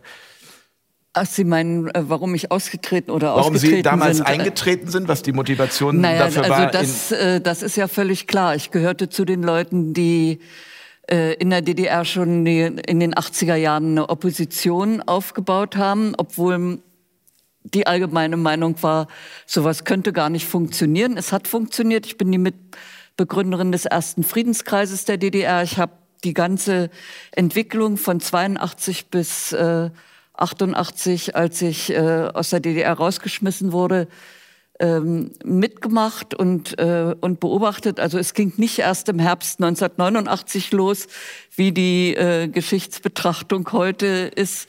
Es kam nicht aus dem Nichts, sondern äh, ich kam aus dieser äh, Bewegung, dieser Oppositionsbewegung und bin dadurch in die Politik gekommen. Und weil ich schon zu DDR-Zeiten in meiner Wohnung eine kleine Umweltgruppe hatte, seit 1982 äh, bin ich zu den Grünen aufgefordert worden, in die Grüne Partei der DDR einzutreten. Also nach dem äh, oder kurz vor dem Mauerfall äh, ging das schon los, sind äh, Parteien in der DDR gegründet worden. Also erst äh, die Sozialdemokratische Partei hieß damals noch SDP, weil sie nicht SPD heißen wollten.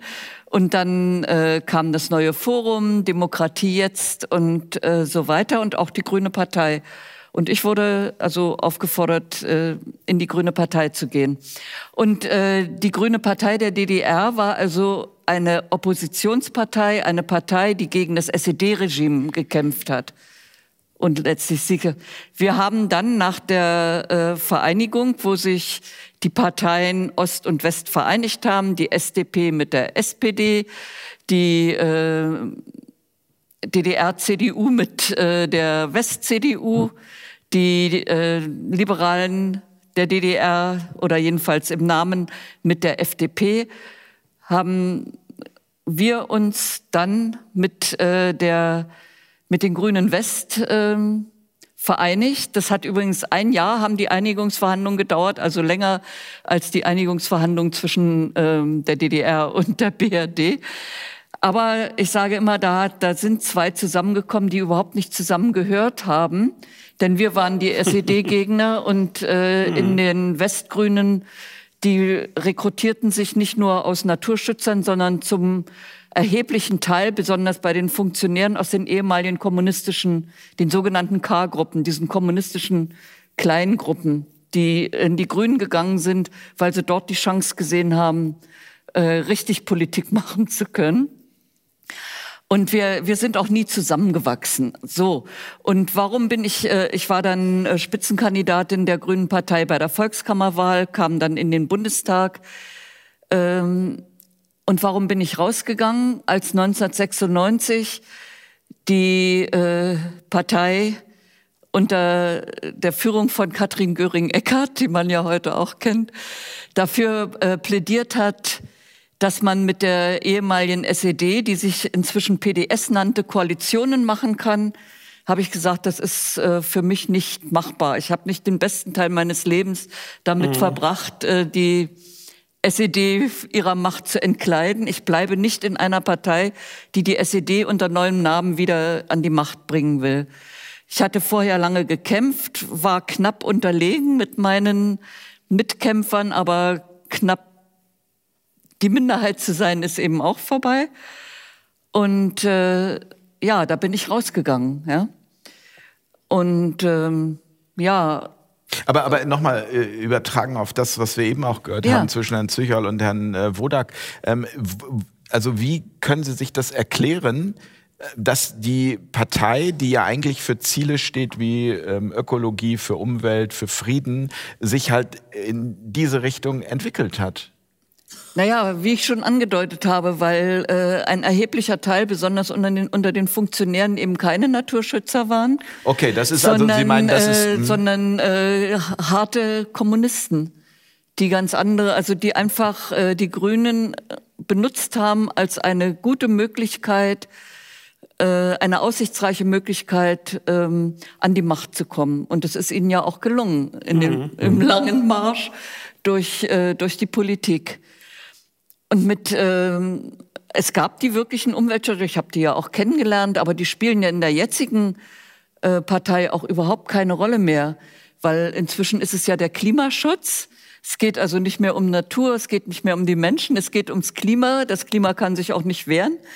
Aber äh, allein allein äh, die Vorstellung, dass sich dass sich das Klima nach politischen Beschlüssen richtet, ist schon so irrational, dass ich immer staune, dass das die allgemein, zur allgemeinen Zeitgeistmeinung werden konnte. Also es geht heute ums Klima und heute sind wir ja an einem Punkt, äh, vor kurzem haben äh, Wirtschaftsminister Habeck und äh, Umweltministerin Lemke neue Richtlinien äh, gegen den Naturschutz beschlossen, weil ja das Planziel inzwischen ist, die Windräder zu verdoppeln.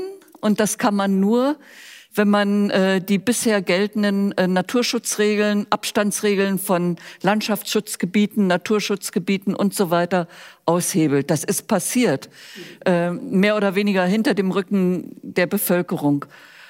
Und ähm, diese Energiewende, die da äh, betrieben wird, ähm, wenn sie nicht äh, schon erfunden worden wäre, hätte man die als das ideale Macht, äh, Machtinstrument erfinden müssen. Die Kommunisten hatten ja immer das Problem, dass das Proletariat nicht so recht ähm, erlöst werden wollte. Die hatten sich ganz gut eingerichtet und ähm, ja, der Mensch ist eben ein störrisches Wesen, der ist eben mhm. nicht so leicht formbar. Das war immer das Problem der Kommunisten.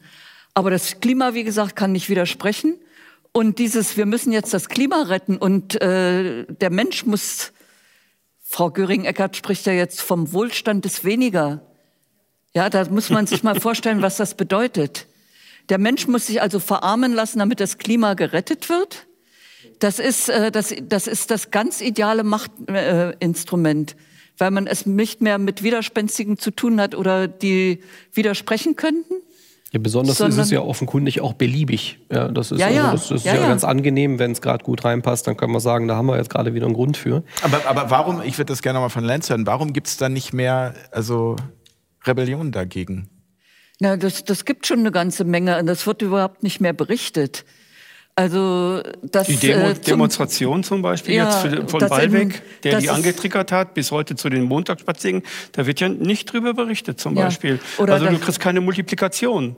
Der Staat verhindert die Multiplikation der Bewegungen. Obwohl die, sie so Medien groß waren, auch. wie so groß sind, wenn man sie im, im Ganzen sieht, jetzt seit den, seit den Corona-Jahren, das ist schon sehr gigantisch, was da aufgeboten wurde von den normalen Bürgern. Und es sind ja natürlich keine Rechten und so weiter. Aber der Staat macht natürlich alles, damit das nicht in die Öffentlichkeit gelangt. Und wenn das in die Öffentlichkeit gelangt, dann sind das Reichsbürger, äh, Faschisten, Nazis, äh, bekloppte Idioten, äh, die wissen ja nicht, wie gut es in Deutschland ist. Also jetzt Steinmeier, beste Deutschland aller Zeiten, oder Merkel hat das ja auch gesagt. Das widerspricht dem Ganzen. Ja. Also das ist eine, eine, eine verbrecherische Taktik, die, da, die sich dahinter natürlich verbirgt, nach meiner Meinung. Also meine These dazu ist, ähm, dass die politische Klasse weltweit 1989 äh, äh, mit tiefem Schrecken äh, feststellen musste, dass eine scheinbar ganz fest im Sattel sitzende politische Klasse nämlich im Ostblock, also in den sozialistischen Ländern, die alles hatten, militärische Macht, Atomwaffen und so weiter, weggefegt werden konnten durch die Bevölkerung. und das haben sie sich gemerkt. Und äh, die Montagsdemonstrationen in Leipzig, die liefen ja schon eine Weile.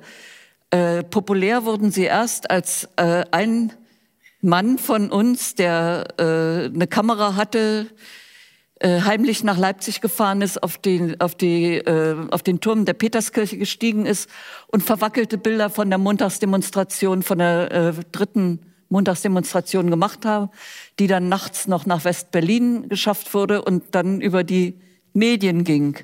Erst dann war das ein richtiges, äh, wurden die richtig zur Kenntnis genommen. Und das war dann auch der Umschlag, Umschlagpunkt. Und deswegen wissen die Medien auch, wenn wir etwas weitergeben, also zum Beispiel jetzt im Herbst gab es in Thüringen in mehr als äh, 17 Städten und Gemeinden jeden Montag Demonstrationen, aber die wurden totgeschwiegen, weil die inzwischen gelernt haben, wenn wir das äh, weiterverbreiten, dann äh, entfaltet das erst eine wirkliche Macht. Mhm. Ja? Dazu noch als Steigerung noch mit der mit der äh, wie sagt man mit der mit der Audacity, mit der äh, Frechheit äh, im Munde, dann auch noch zu sagen, äh, ja, äh, wir wollen die Bevölkerung ja nicht auf falsche Ideen bringen. Ja. Das, das sagt dann noch ein öffentlich-rechtlicher Sender, dann, also ja, das also können wir nicht machen, das wäre unverantwortlich, das ja, ja. Zu, da, darüber zu informieren. Also da, also ja gut, was soll man da sagen? Was soll man davon meinen? Ja, wir haben ja jetzt Narzissmus, Machtmissbrauch und wir haben darüber geredet, ich glaube Wolfgang Wohlert hat das gesagt, dass das Volk die Macht hat. Das Volk hat überhaupt gar keine Macht. Laut Papier hat es die Macht zu haben. Der Volk ist, Volk ist souverän, unsere Volkssouveränität. Das ist ja im Grunde genommen das, was wir mit Demokratie meinen. Aber äh, das ist komplett ausgehebelt worden, also wirklich komplett. Insofern gebe ich dem, dem Vorschlag auf jeden Fall auch recht. Natürlich jetzt also, dass, äh, also ich denke auch, ein etwas direkteres System würde uns durchaus helfen, ja. äh, dass man da auch mehr Transparenz hat. Und natürlich, also solange wir, ich meine, auf dieser Ebene der, der Direkthandlungen kann ich sagen, solange wir in einem Staat leben, in dem äh, die Betroffenen selber über ihre äh, Kontrollmechanismen entscheiden können. Und solange die katholische Kirche über sich selber Ermittel, Ermittlungen führen darf und solange ähm, eben auch dann äh, Lobbyisten selber entscheiden können, welche Informationen in ein Lobbyregister eingetragen werden und welche nicht oder ob es das überhaupt gibt, solange brauchen wir uns eigentlich über, überhaupt nichts zu beschweren. Ähm, das ist ja albern. Das heißt also selbstverständlich, da könnte man auch dann extrem werden, könnte man auch sagen, ja, also es gibt ja zum Beispiel in den USA, wenn ich das jetzt richtig sage, man möge mich korrigieren, wenn es nicht stimmt, ähm, zumindest in manchen Staaten dann in, in, in äh, so eine Auskunft, äh, was, was die äh, so treiben, wo die ihr Geld investieren und sowas, die Politiker. Und da können die gar nichts gegen machen. Ja, das wird einfach bekannt gegeben. Wenn da also ein komischer Gouverneur halt sagt, ich kaufe mir jetzt Apple-Aktien, dann kriege ich das mit weil man ist das halt eine Info und dann kann er sozusagen jetzt nicht Geheimwissen halt haben, Insiderwissen oder wie auch immer. Das ist natürlich Quatsch, kann er umgehen, aber entscheidend ist natürlich komplette Transparenz könnte man fordern und je direkter, desto besser. Und wer als Politiker da keinen Bock drauf hat, ich darf mich selber zitieren, wer halt Gärtner. Ja, ähm, das ist, naja, das ist okay. Man, ja. man darf nicht vergessen, also es ist auch nicht so, äh, nicht so, noch nie so einfach gewesen, Widerstand zu leisten wie heute. Nämlich jeder zum Beispiel kann das Gendern einfach nicht mitmachen. Ja, das ist und richtig. Das kann wirklich jeder und das äh, kann nicht bestraft werden und da riskiert man nichts. Man macht es einfach nicht mit und dann ver äh, verlieren die einen Teil ihrer Macht. Ja? Natürlich, das ist ja. vollkommen richtig. Was, Wobei ich dazu ganz kurz nur vielleicht diesen Gedanken noch dazu sagen muss, da müssen wir aufpassen, äh, wie uns jetzt gerade die äh, Elon Musk Twitter äh, komische Geschichte zeigen mag. Ähm, diese Methoden, unter anderem einfach etwas nicht zu tun, klar, die haben wir. Aber wir wiegen uns alle in einer absolut falschen Sicherheit, dass wir also auch technologisch da Vor Vorteile hätten. Das ist absolut nicht wahr. Wir sind vollkommen in, in, dieser, in dieser technischen Hinsicht schon vor 15 Jahren dran wegentwickelt. Das ist überhaupt nicht mehr so, wie wir uns das dann auch gegenseitig erzählen. Das Narrativ, ich könnte jetzt dann also im Internet einfach schreiben, hör mal zu, jetzt hier, so ist das doch, so finde ich das. Und dann gucken sich das 200 Millionen Leute an. Das ist überhaupt nicht der Fall. Dieses Kontrollinstrument ist vollkommen gegen uns gerichtet. Die EU hat Gesetzentwürfe gemacht über irgendwelche Chat, äh, Chat-Analysen und äh, das das geht immer weiter. Es gibt, es gibt eine Backdoor-Pflicht. Ne? Nur so am Rande. Alle äh, folgenden Geräte ähm, müssen irgendwelche Backdoors haben, damit Geheimdienste sich einklinken können im Fall des Verdachts. Natürlich nur im Falle des Verdachts, das ist schon klar. Aber hier sind wir an dem Punkt des Machtmissbrauchs wieder. Wenn wir Macht zur Verfügung stellen, indem so etwas ermöglicht wird, ist es doch völlig klar, dass das missbraucht wird. Das ist doch Quatsch. Natürlich wird das am Ende missbraucht. Und das, glaube ich, ist ein wichtiger Punkt, weil außer dieser Passivität Also zum Beispiel einfach zu sagen, ja gut, ich äh, gendere nicht oder ich, äh, was weiß ich, verzichte auf äh, anklagende Blicke, weil mein Nebensitzer keine Maske trägt oder sowas. Das kann ich alles natürlich lassen. Das ist richtig. Ähm, aber das Problem ist, wir kriegen eben auch, ich sag mal, die Illusion gut verkauft, dass wir mehr als das tun könnten. Und die Energien verbrennen wir im allerwörtlichsten Sinne darin, dass wir auf TikTok einen Kommentar äh, unter in irgendeinem Video schreiben von irgendeinem Menschen mit 20.000 Followern und sagen, ja Mann, du hast es richtig verstanden. Das ist nett, dass wir dem Lob geben, sagen wir mal, aber da verbrennen wir unsere Energie und das ist überhaupt nicht das, wo eigentlich die Power sein müsste. Also, Herr Bodak, Sie wollten da noch mal äh, rein. Ich, passt das noch zu Ja, ich möchte ich würde gern, ich würde gern etwas sagen über die Größe des, des Systems, in dem wir uns bewegen. Wir tun ja so alle, wir tun alle so, wenn wir diese ganzen TikToks und, und Facebooks und alles benutzen, als wären wir ein Teil der großen Welt, der globalisierten Welt und können mit jedem auf der Welt kommunizieren. Wir haben aber überhaupt keine, da, da ist überhaupt keine, nichts zu entscheiden da wo wir kommunizieren, wo wir uns, da, da können wir nichts ändern. Und äh, ich denke, es ist so wichtig, dass wir mal uns überlegen, wo können wir denn was ändern? Und in einer Krise ist es immer gut, seine Nachbarn zu besuchen und seine Nachbarn gut zu kennen. Das ist unheimlich wichtig. Und wenn das Ganze aus dem Ruder läuft, das Einzige, was helfen kann, das ist, das sind die Leute, mit denen man direkten Kontakt halten kann. Und das sind vielleicht, wenn man, wenn man gut ist, sind es vielleicht 150 Leute, mit denen man Kontakt halten kann. Mehr schaffen wir nicht, direkt zu kommunizieren. Und äh, da, daraus ergeben sich Strukturen, wie wir uns gegenseitig helfen können und stützen können, die wir, die wir aber nicht vernachlässigen dürfen. Wir dürfen uns nicht durch TikTok und so ablenken lassen. So von dem, was uns wirklich retten könnte. Da sind wir aber ja und schon. Diese, naja, aber man kann ja auch diese Strukturen einfach nutzen. Man muss sich ja da nicht mit irgendwelchen blöden Kommentaren ab. Also zum Beispiel, ich nutze, ich nutze Facebook und ich nutze Twitter. Ich setze meine Texte da drauf, zusätzlich zu meinem Blog und erreiche damit ja. Leute und verpulvere meine Energie nicht mit irgendwelchen ähm, ich, ich will, ich Diskussionen. Also da, wie gesagt, gehören auch wieder zwei dazu. Ja, aber dann, also das, das ist richtig, das war mein Beispiel. Dazu muss ich aber sagen, ähm, das, das ist viel größer, als Sie dann damit dann jetzt das dann ansprechen. Das Problem ist nicht, dass Sie da dann äh, einen Twitter-Post machen. Das ist völlig in Ordnung, das können Sie machen. Es ist auch nicht unbedingt das Problem, dass äh, dieser Algorithmus, der dahinter steckt, verhindert, dass das jetzt eine sehr große Zahl an Leuten erreicht. Das ist mhm. auch nicht das Problem. Sie können es auch zehn Leuten sagen. Das ist auch in Ordnung. Aber das Problem ist die Tatsache, dass Sie Informationen bieten und diese Systeme dafür sorgen, dass die ein spezieller Teil an, Be an äh, Bevölkerung bekommt, führt dazu, dass Daten produziert werden, nämlich mit der Frage, was führt welche Information führt bei welchen Menschen zu welchem Verhalten. Ähm, und das am Ende des Tages ist im Prinzip das, wo wir jetzt also meinen, wir könnten dagegen irgendwas tun, wir könnten dagegen handeln, aber das können wir nicht. Das ist das sogenannte Big Data-Problem. Äh, ich, ich, ja. ich muss da einmal kurz widersprechen, weil ich davon überzeugt bin, natürlich, das wird noch so weitergehen und es ist schon klar, man darf da nicht naiv rangehen und das, was Sie da auch gerade erwähnt haben, das, was in die neuen Endgeräte eingebaut wird und es gibt ja mittlerweile jeden Tag zehn neue Meldungen darüber, was alles alles noch technisch möglich ist, um den Menschen zu kontrollieren, um ihn zu überwachen. Ich bin aber dafür überzeugt, der Mensch lässt sich nicht dauerhaft überwachen. Und das Beispiel der ehemaligen DDR zeigt es, dass irgendwann der Punkt kommt, es muss wahrscheinlich noch weitergehen. Wohin es noch gehen muss, um Gottes Willen hoffentlich nicht mehr wesentlich schlimmer, vielleicht aber doch, wir wissen es alle nicht. Aber Fakt ist, dass ich immer dann am Ende schon noch das Licht am Ende des Tunnels sehe und sage, auf Dauer funktioniert das nicht. Auf Dauer wird sich die Wahrheit und die Freiheit werden sich durchsetzen. Ja, das will ich, das will ich, das will ich auch. Nein, das, ja, das, das, das, will ich auch. das wollen Sie nicht nur, das ist so. Ja, das ist richtig. Und das ja. ist eben, und das ist genau der Punkt, das habe ich vorhin schon gesagt, dabei bleibe ich auch, das ist der alte Kampf zwischen Romantik und Aufklärung. Sachlich betrachtet gibt es nichts, was dafür spricht, dass das so ist. Aber romantisch ist es so, dass die Wahrheit gewinnen wird. Die Menschen, die hier am Tisch sitzen, die Menschen, die hier im Publikum sitzen, die Menschen überwiegend, die uns zuschauen, ähm, ich würde mal sagen, da würde ich äh, gegen sie wetten. Ja, das ist nicht der Punkt. Das, ich wette mit. das, ich wette mit. Ich bin da auch ein Romantiker. Aber das, das Problem ist, das ist genau das, was wir dann ständig haben. Also wir kollidieren ja auch persönlich jetzt hier in dieser Runde dann immer wieder an dem Punkt, ähm, dass wir natürlich jetzt in unserer Zeit erleben, dass die Romantik auch wieder auflebt. Das ist halt so.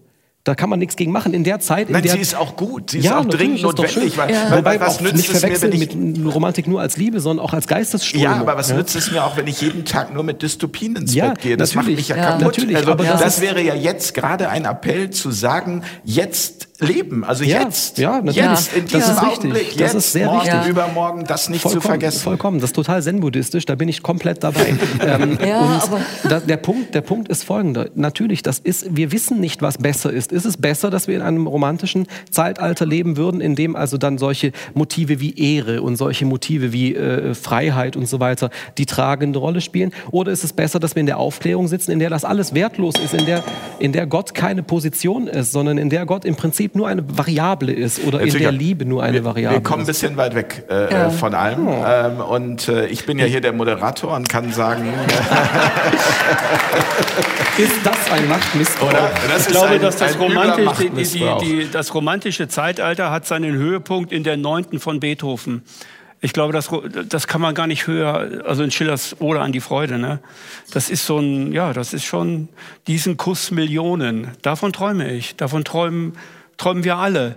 Das heißt Frieden, ne? Also das ist ja eine ja, Friedenssymphonie so. Natürlich. Ja. Das, davon träumen okay. wir alle, ne? Also ohne das Romantische, ähm, das ich ist auch ein Teilaspekt der Menschlichkeit. Ja, halt, voll. Ne? Herr Lenz, ich würde gerne noch mal auf einen Aspekt eingehen, der ist mir eben ein bisschen zu kurz äh, mhm. gekommen. Sie hatten äh, die Anmerkung gemacht und gesagt, vielleicht wollen wir ja gar nicht beherrscht werden. Und dem hatte auch Frau Lengsfeld so nickend auf jeden Fall zugestimmt. Vielleicht können Sie das noch mal beschreiben, also müsste, was Sie damit meinen, weil mhm. das ist ja für die meisten Menschen undenkbar, wie nicht beherrscht werden. Also wie soll es denn dann funktionieren? Also die, ähm, man müsste da jetzt eine eigene Sendung von machen. Also ich mache es kurz und dabei werde ich wahrscheinlich ganz viel überhaupt nicht sagen. Äh, ich fange einfach an mit einem Fremdwort, das ist der Etatismus. Mhm. Der Etatismus ist der Glaube an den Staat, der es richten wird. Und ich bin kein Etatist. Also äh, ich bin kein Anhänger der stärksten Religion, die wir haben, nämlich der Staat. Der Staat ist die stärkste Religion. Ähm, das kommt jetzt nicht von mir, das hat ein Amerikaner, der mit Freiheit sehr viel zu tun hat, Larkin Rose, der hat mehrere Bücher darüber geschrieben. Der Nutzmensch, also das ist so lustig gemacht, wie kann man die Menschen benutzen? Da steht also, wenn du das, also wenn ihr das lest hier, ihr werdet euch kaputt lachen, Buch, wie ja. naiv ja, ja, wir sind. Und dann diese, das mit der Religion, das hat der, die, die schlimmste Religion oder wie das Buch heißt. Naja, und ähm, da sind so viele Aha-Effekte drin, über die wir, über die speziell wir Deutsche uns überhaupt keine Gedanken machen, nämlich über das, das, was Freiheit tatsächlich ist. Freiheit ist immer ohne Herrschaft. Man kann, wir haben einen Staat, der macht Gesetze. Wenn ich in Freiheit lebe, mache ich Verträge. Ich mache mit dir den Vertrag, ich komme heute hier hin und wenn ich nicht hier hinkomme, äh, dann haust du mir drauf im Arsch oder so, keine Ahnung. Und wenn ich das dann mache, dann darfst du das so. Das sind dann die Verträge, die wir machen. Und ich glaube, wenn die, wenn, ich glaube wirklich, wenn die Menschen sich von dem, von dem politischen System, in dem wir alle groß geworden sind, zu dem wir in unseren Fragen und Antworten spielen auch konditioniert wurden, wenn wir dieses Mal loslassen und mal in die Freiheit reingehen und da wirklich mal reingucken, dann werden wir nicht nur feststellen, dass wir alle überhaupt nicht beherrscht werden wollen, sondern wir wollen auch überhaupt nicht dirigiert und konditioniert werden für irgendetwas, was wir eigentlich gar nicht wollen. Aber wenn Sie sagen, wir, dann ist das wahrscheinlich... Die, wir Menschen hier. Wir, wir als Gemeinschaft, als Kollektiv, äh, ich sage einfach mal, die in der Bundesrepublik Deutschland leben. Wir würden das verstehen.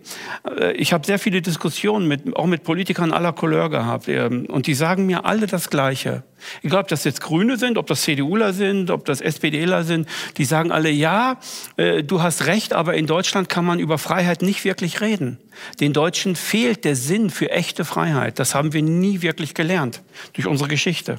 Wir, wir hatten ja immer Politik, die, äh, die irgendwie eine Marschrichtung vorgegeben hat oder die unterdrückt hatte. Wir hatten jetzt vor 80 Jahren die Möglichkeit, aber die Politiker haben es nicht zugelassen. Wie auch immer. Das muss ich jetzt kurz machen. Und Bitte. Ich, der, und ich denke halt eben äh, abschließend, äh, dass wir wirklich, also ich glaube kaum, wenn man sich mit Menschen unterhält über, äh, über Herrschaft oder über Nichtherrschaft, dass Menschen beherrscht werden wollen. Also ich bin ein Mensch, ich bin seit meinem ähm, 25. Lebensjahr selbstständig und seit meinem 25. Lebensjahr gehe ich meine eigenen Wege. Ich brauche niemanden, der mir sagt, wo es lang geht. Überhaupt nicht, das weiß ich selber. Das will ich auch selber erfahren. Hat mit Höhen und Tiefen natürlich dann auch zu tun, aber ich bin selber verantwortlich für das. Ne? Ähm, und die, die einzigen äh, politisch betrachtet, denen man zutraut, dass, das, äh, dass die auch so denken, die nennt man dann die Liberalen. Das müssten eigentlich die FDPler sein. Und es waren große Teile, große Teile des Unternehmertums innerhalb der CDU, die das, die das gemerkt haben. Aber ich rede von der Freiheit, jetzt wieder Menschlichkeit, von der Freiheit, die ich an sich als Mensch wirklich habe, qua Geburt habe und die ich ausleben will als freies Wesen. Das ist natürlich wahrscheinlich ein starker romantischer äh, Begriff und eine starke, starke romantische äh, Sache. Aber ähm, ich glaube, dass die Menschen, wenn sie sich darüber Gedanken machen, nicht beherrscht werden wollen. Und was wir haben, ist Herrschaftsstruktur. Wir werden beherrscht in der Bildung. Also der Lehrer herrscht über die Schüler.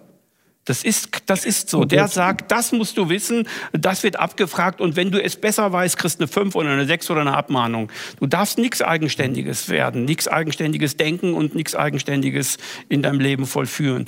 Da sind wir so konditioniert, dass wir da schon gar nicht mehr richtig hingucken.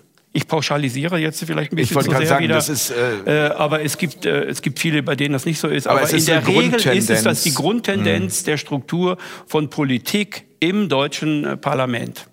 Nicht nur Frau Lenkstedt, Sie wollten da gleich Na, was ich, würde das, äh, ich würde das viel, äh, viel einfacher fassen. Also jeder, äh, bin ja jetzt mehrfache Großmutter und mehrfache Mutter. Und jeder, der Kinder, Babys, Kleinkinder unvoreingenommen beobachtet, der weiß, dass der Mensch frei geboren ist und äh, in Ketten gelegt wird. Ja? Denn äh, die lernen, indem sie alles selber machen wollen. Ja, also so und, und probieren so lange, bis sie es können. Und äh, sie wollen selbstständig sein. Also jedes Kind will selbstständig sein, will sich entwickeln, will immer mehr lernen, immer mehr können. Und äh, dieser Drang muss unterdrückt werden durch Erziehung und Konditionierung und so weiter. Das ist der also Sinn von einfach, Erziehung. Der Mensch ist von Geburt an frei will frei sein und äh, das ist das äh, Grundgefühl. Mhm. Und wenn das nicht mehr vorhanden ist, dann ist das äh, unterdrückt und wegkonditioniert worden. Herr, Do ja, das, das Herr Bodak, Sie... Dieses, ja, jetzt, dieses, jetzt verstehen wir frei Sie. Sein, das sagt Bill Gates hier. Ich sage, das sagt Bill Gates ja auch. Der möchte frei sein. Der möchte das machen, was er will. Wie bitte? Das sagte das Bill Gates Probleme, auch, er wolle auch frei sein. Wer? Bill, Bill Gates. Gates sagte auch, er wolle frei sein, meint Herr Bodak. Na gut, das ist natürlich jetzt immer die Frage, also ich glaube, das, was Frau äh, Lengsfeld meint und das, was auch Herr Lenz meint, ist tatsächlich einfach Selbst, dieses... Ja. Genau. Ich habe das ja auch erklärt. Ich habe erklärt, dass die Politik in verschiedenen Kategorien Freiheit für sich okkupiert hat. Das haben die Liberalen getan, das haben auch Teile der CDU getan, indem sie den Unternehmer schaffen, indem sie die Freiheit im Gewerbe schaffen. Und da ist jetzt Bill Gates natürlich ein Paradebeispiel, wer diese Freiheit will. Die sind konditioniert, das über Geld zu machen. Aber das ähm. ist für mich nicht Freiheit an sich, ne? Also ich glaube, was das der Einwand von Herrn Wodak ist ein anderer, äh, weil er sagt, äh, wir müssen uns Regeln geben. Natürlich, das ist aber überhaupt kein Gegensatz dazu, mhm. äh, dass der Mensch äh, ein freies Wesen ist, kann er auch Verträge machen und sich freiwillig mit anderen zusammentun ja. und Regeln geben. Das ist überhaupt kein äh, Gegensatz. Ja? Das Problem entsteht, wenn da Regeln sind und ich, mir gefallen die nicht natürlich nicht. Und wenn ich, wenn ich, wenn da viele Leute sind, die wollen eine Regel, aber ich will die nicht, dann gebe ich, das gibt immer Konflikte. Also diese Regeln jetzt, die wir brauchen, sind auch Regeln der Konfliktlösung. Und selbst wenn sie jetzt freier in der Wirtschaft völlig frei sind und wachsen und alles tun, was sie wollen, Verträge machen mit jedem und, und sehr erfolgreich Verträge machen, dann kriegen sie plötzlich, kriegen sie Ärger, weil einer sagt, sie haben sich nicht an die Regeln gehalten. Und dann ist es gut, wenn sie dann ein Gericht haben, das sie an die, das an die Regeln erinnert. Und wer sorgt dafür denn, dass das Gericht auch wirklich dann da ist und dass es, und dass man sich auch dran hält, was so ein Gericht dann entscheidet. Sie können kein Fußball spielen ohne Schiedsrichter. Das geht nicht, wenn jeder frei machen kann, was er will auf dem Feld. Stell sich das Spiel mal vor. Ja, aber wie gesagt, das ist doch gar kein äh, Gegensatz. Nee, finde ich auch. Ist kein Gegensatz. Also man hat zum Beispiel, also, also wenn, wenn mir eine Regel nicht gefällt, dann kämpfe ich dafür, dass die geändert wird oder ich muss sie akzeptieren. Ja. Wir haben in ja, unserer genau. Gesellschaft. Und das ist, das ist, das findet aber in der Politik statt, dieser Kampf. Mhm. Wir haben in unserer Gesellschaft Spiele entwickelt, die alle, fast alle kampfbetont sind. Wir haben so gut wie keine Kooperationsspiele. Kooperationsspiele müsste man neu entwickeln. Wir haben im Fernsehen so und so viel Morde, also als Lösung von irgendeinem, der da gerade was Schlimmes macht, da wird er entweder in den Knast gestickt oder er wird ermordet. Also totgeschossen, wie viele Tote sieht ein 18-Jähriger und so weiter. Aber er sieht keine Kooperationsdinge. Was ich damit sagen will, ist, die Fragen von Wolfgang, die sind, Wolfgang Wodak sind berechtigt.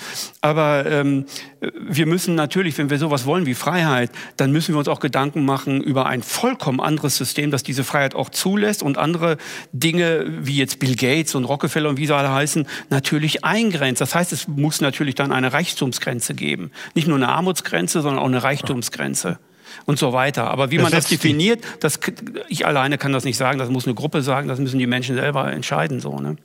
demokratisch. Herr Wodak, Sie wollten noch mal kurz was sagen? Ja, ja ich meine, wer setzt denn Herrn Rockefeller die Grenzen oder wer setzt Herrn Bill Gates die Grenzen?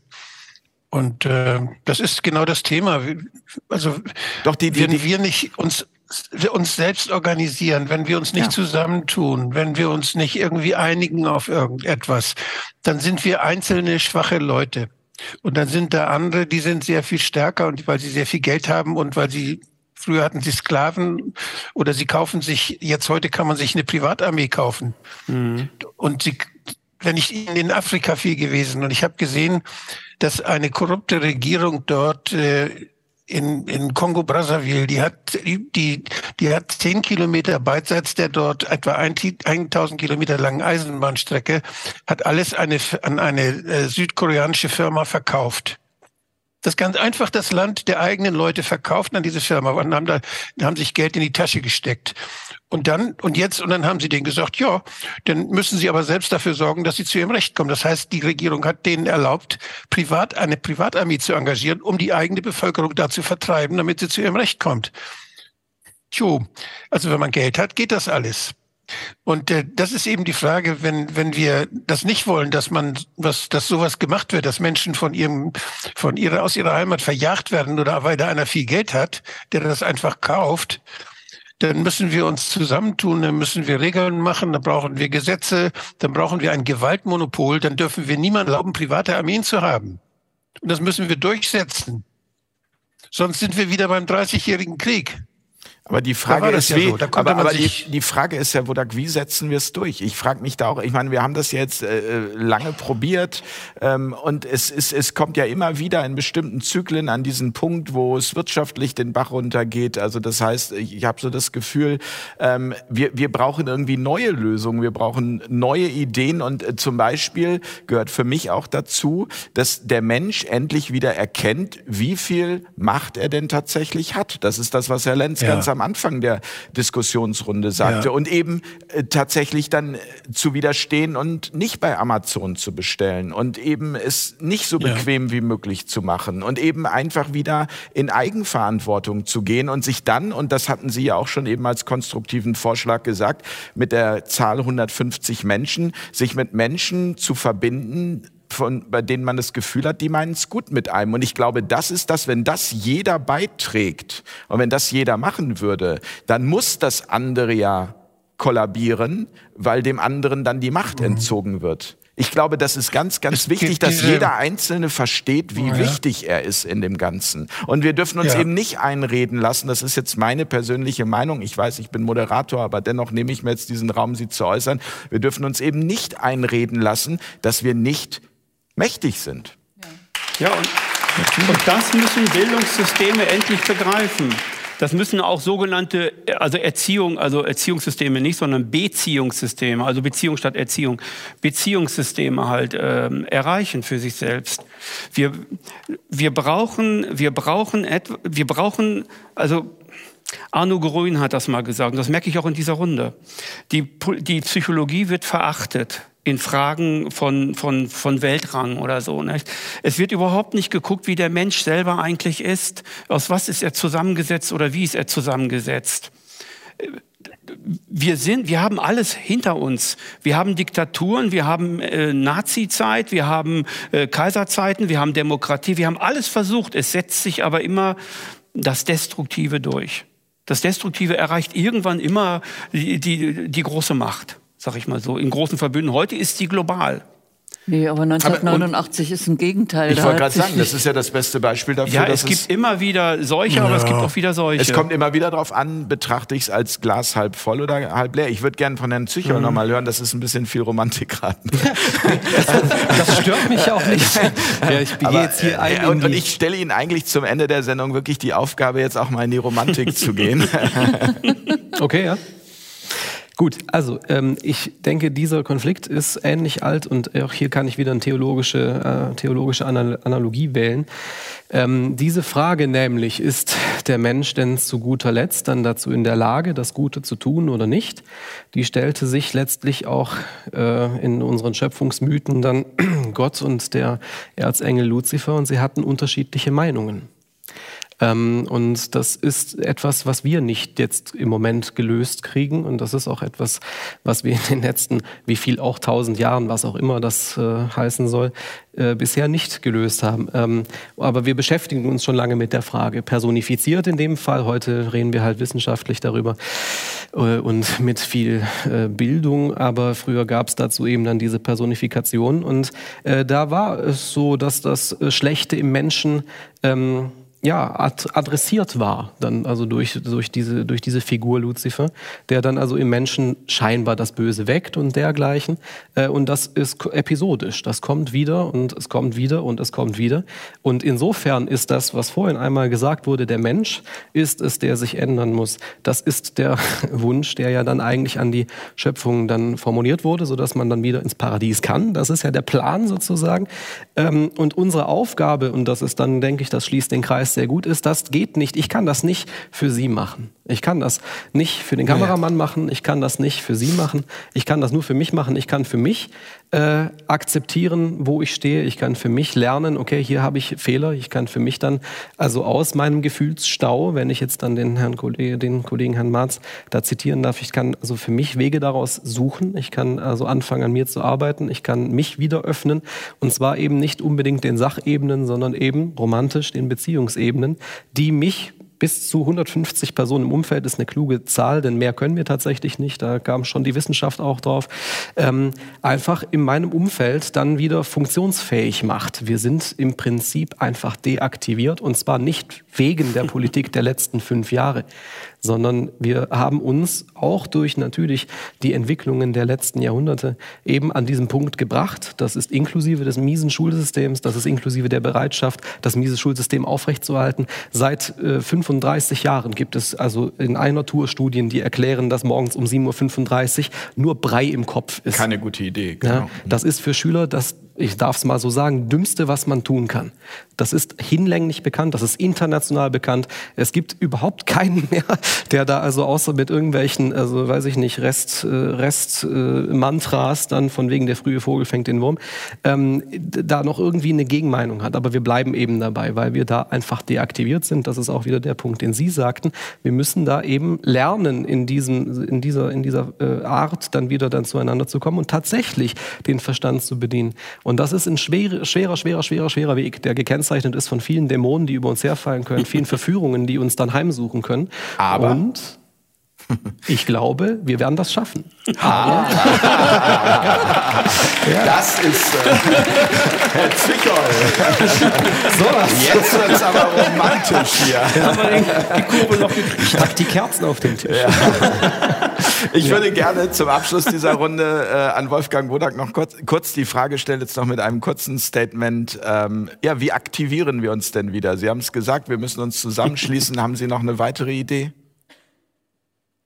Ja, ich denke, da viele Menschen haben die Erfahrung gemacht jetzt, dass sie sich im Widerstand äh, plötzlich ja neu orientiert haben, dass sie viele Menschen kennengelernt haben, viel mehr geredet haben, gesprochen haben, viel mehr den Fernseher ausgeschaltet haben, auf die Straße gegangen sind, zu Veranstaltungen gegangen sind und Dinge gehört und gesehen haben, die sie vorher nie erfahren haben. Und das führt natürlich auch dazu, dass Großteile der Bevölkerung, ich schätze mal so 20 Prozent sogar, bin da optimistisch, dass die sich neu orientieren Und ähm, außerdem wird es so sein, dass viele merken, dass diese, diese alten Herren, die uns da erzählen wollen, wie wir zu sein haben, dass das völlig unattraktiv ist dass wenn die wollen uns ja kontrollieren, die wollen Macht über uns haben, wollen uns mit Geld zum richtigen Verhalten bringen, die wollen, dass wir äh, überall Zähler dran haben, dass wir überall Daten gesammelt werden. Und dann wollen sie uns sagen, ihr habt zu viel gemacht davon und zu wenig davon. Und das, die wollen uns gängeln einfach. Und ich glaube, das werden sich die Menschen nicht gefallen lassen. Es gibt so viele kreative und, und tolle Menschen, die also Ideen haben, viel bessere Ideen als diese alten Männer, die sich mit Geld alles kaufen. Und äh, deshalb, das, das Schöne an all dem, was lebt, ist ja, dass es nicht das ist eben nicht trivial. Das kann man nicht vorher berechnen. Leben kann man nicht berechnen. Das ist nicht trivial, sondern alles, was passiert, wirkt auf alles andere ein. Und wenn da einer sich einbildet, das mit dem Algorithmus abbilden zu können und vorhersagen zu können, dann kann ich nur lachen. Das geht nicht. Hm. Das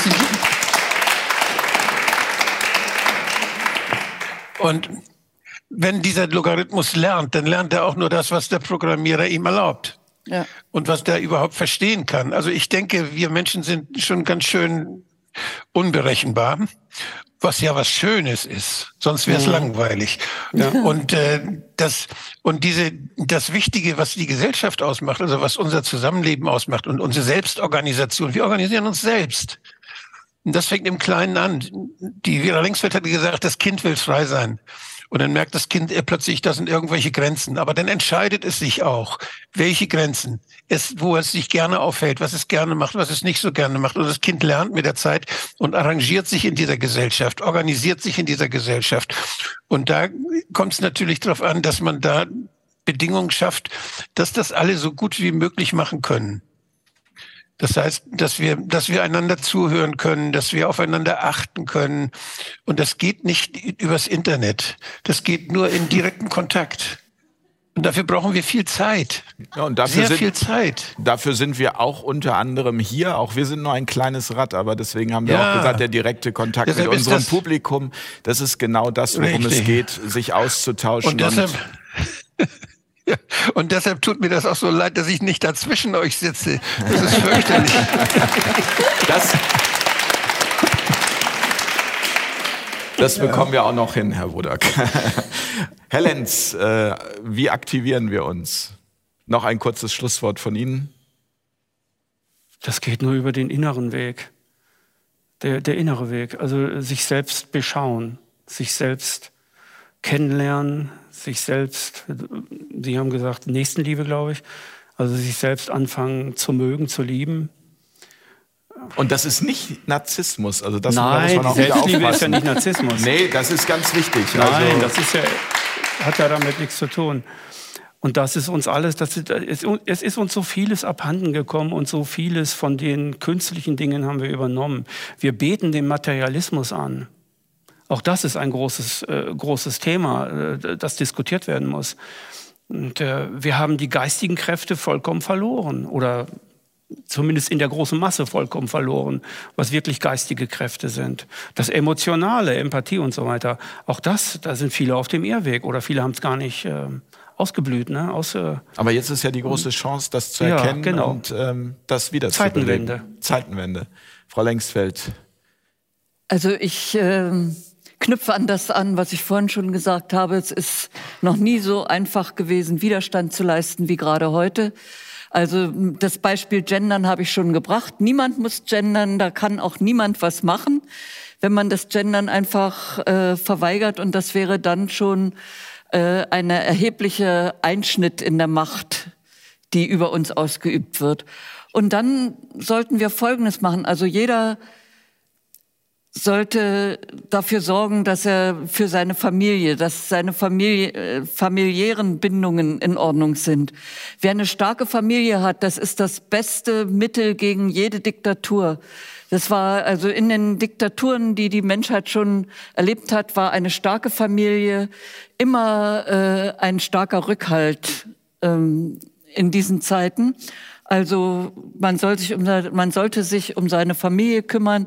Jungen Leuten kann ich nur raten, Familien zu gründen, äh, Kinder zu haben. Und äh, man sollte sich um seine Freunde kümmern.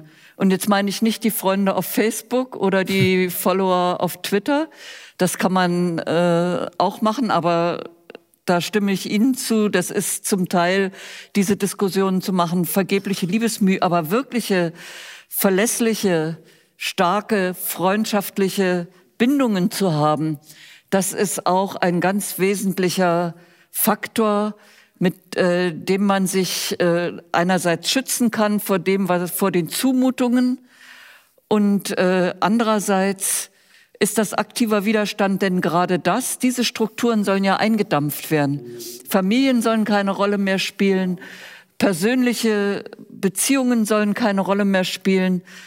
Und indem wir das machen, indem wir die Fam unsere Familie stärken, anderen helfen, ihre Familien zu stärken und feste persönliche Strukturen aufbauen, das ist schon ein ganz erheblicher Teil äh, Widerstand, den man gegen diesen Zerfall oder diese Zersetzung und den Machtmissbrauch der, ja, und dem Machtmissbrauch entgegensetzen kann.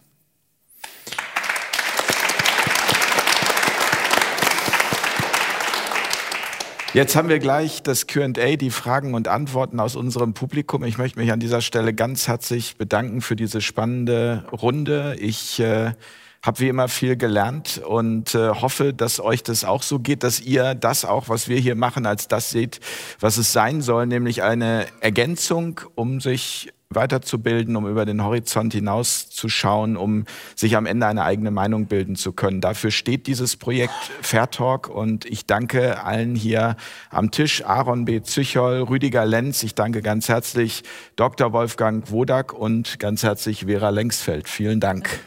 Dankeschön.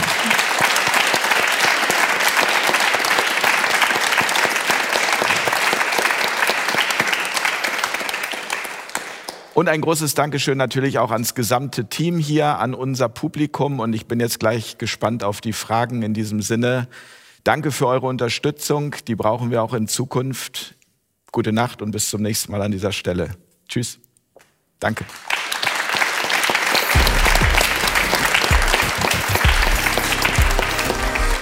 Auf Augenhöhe.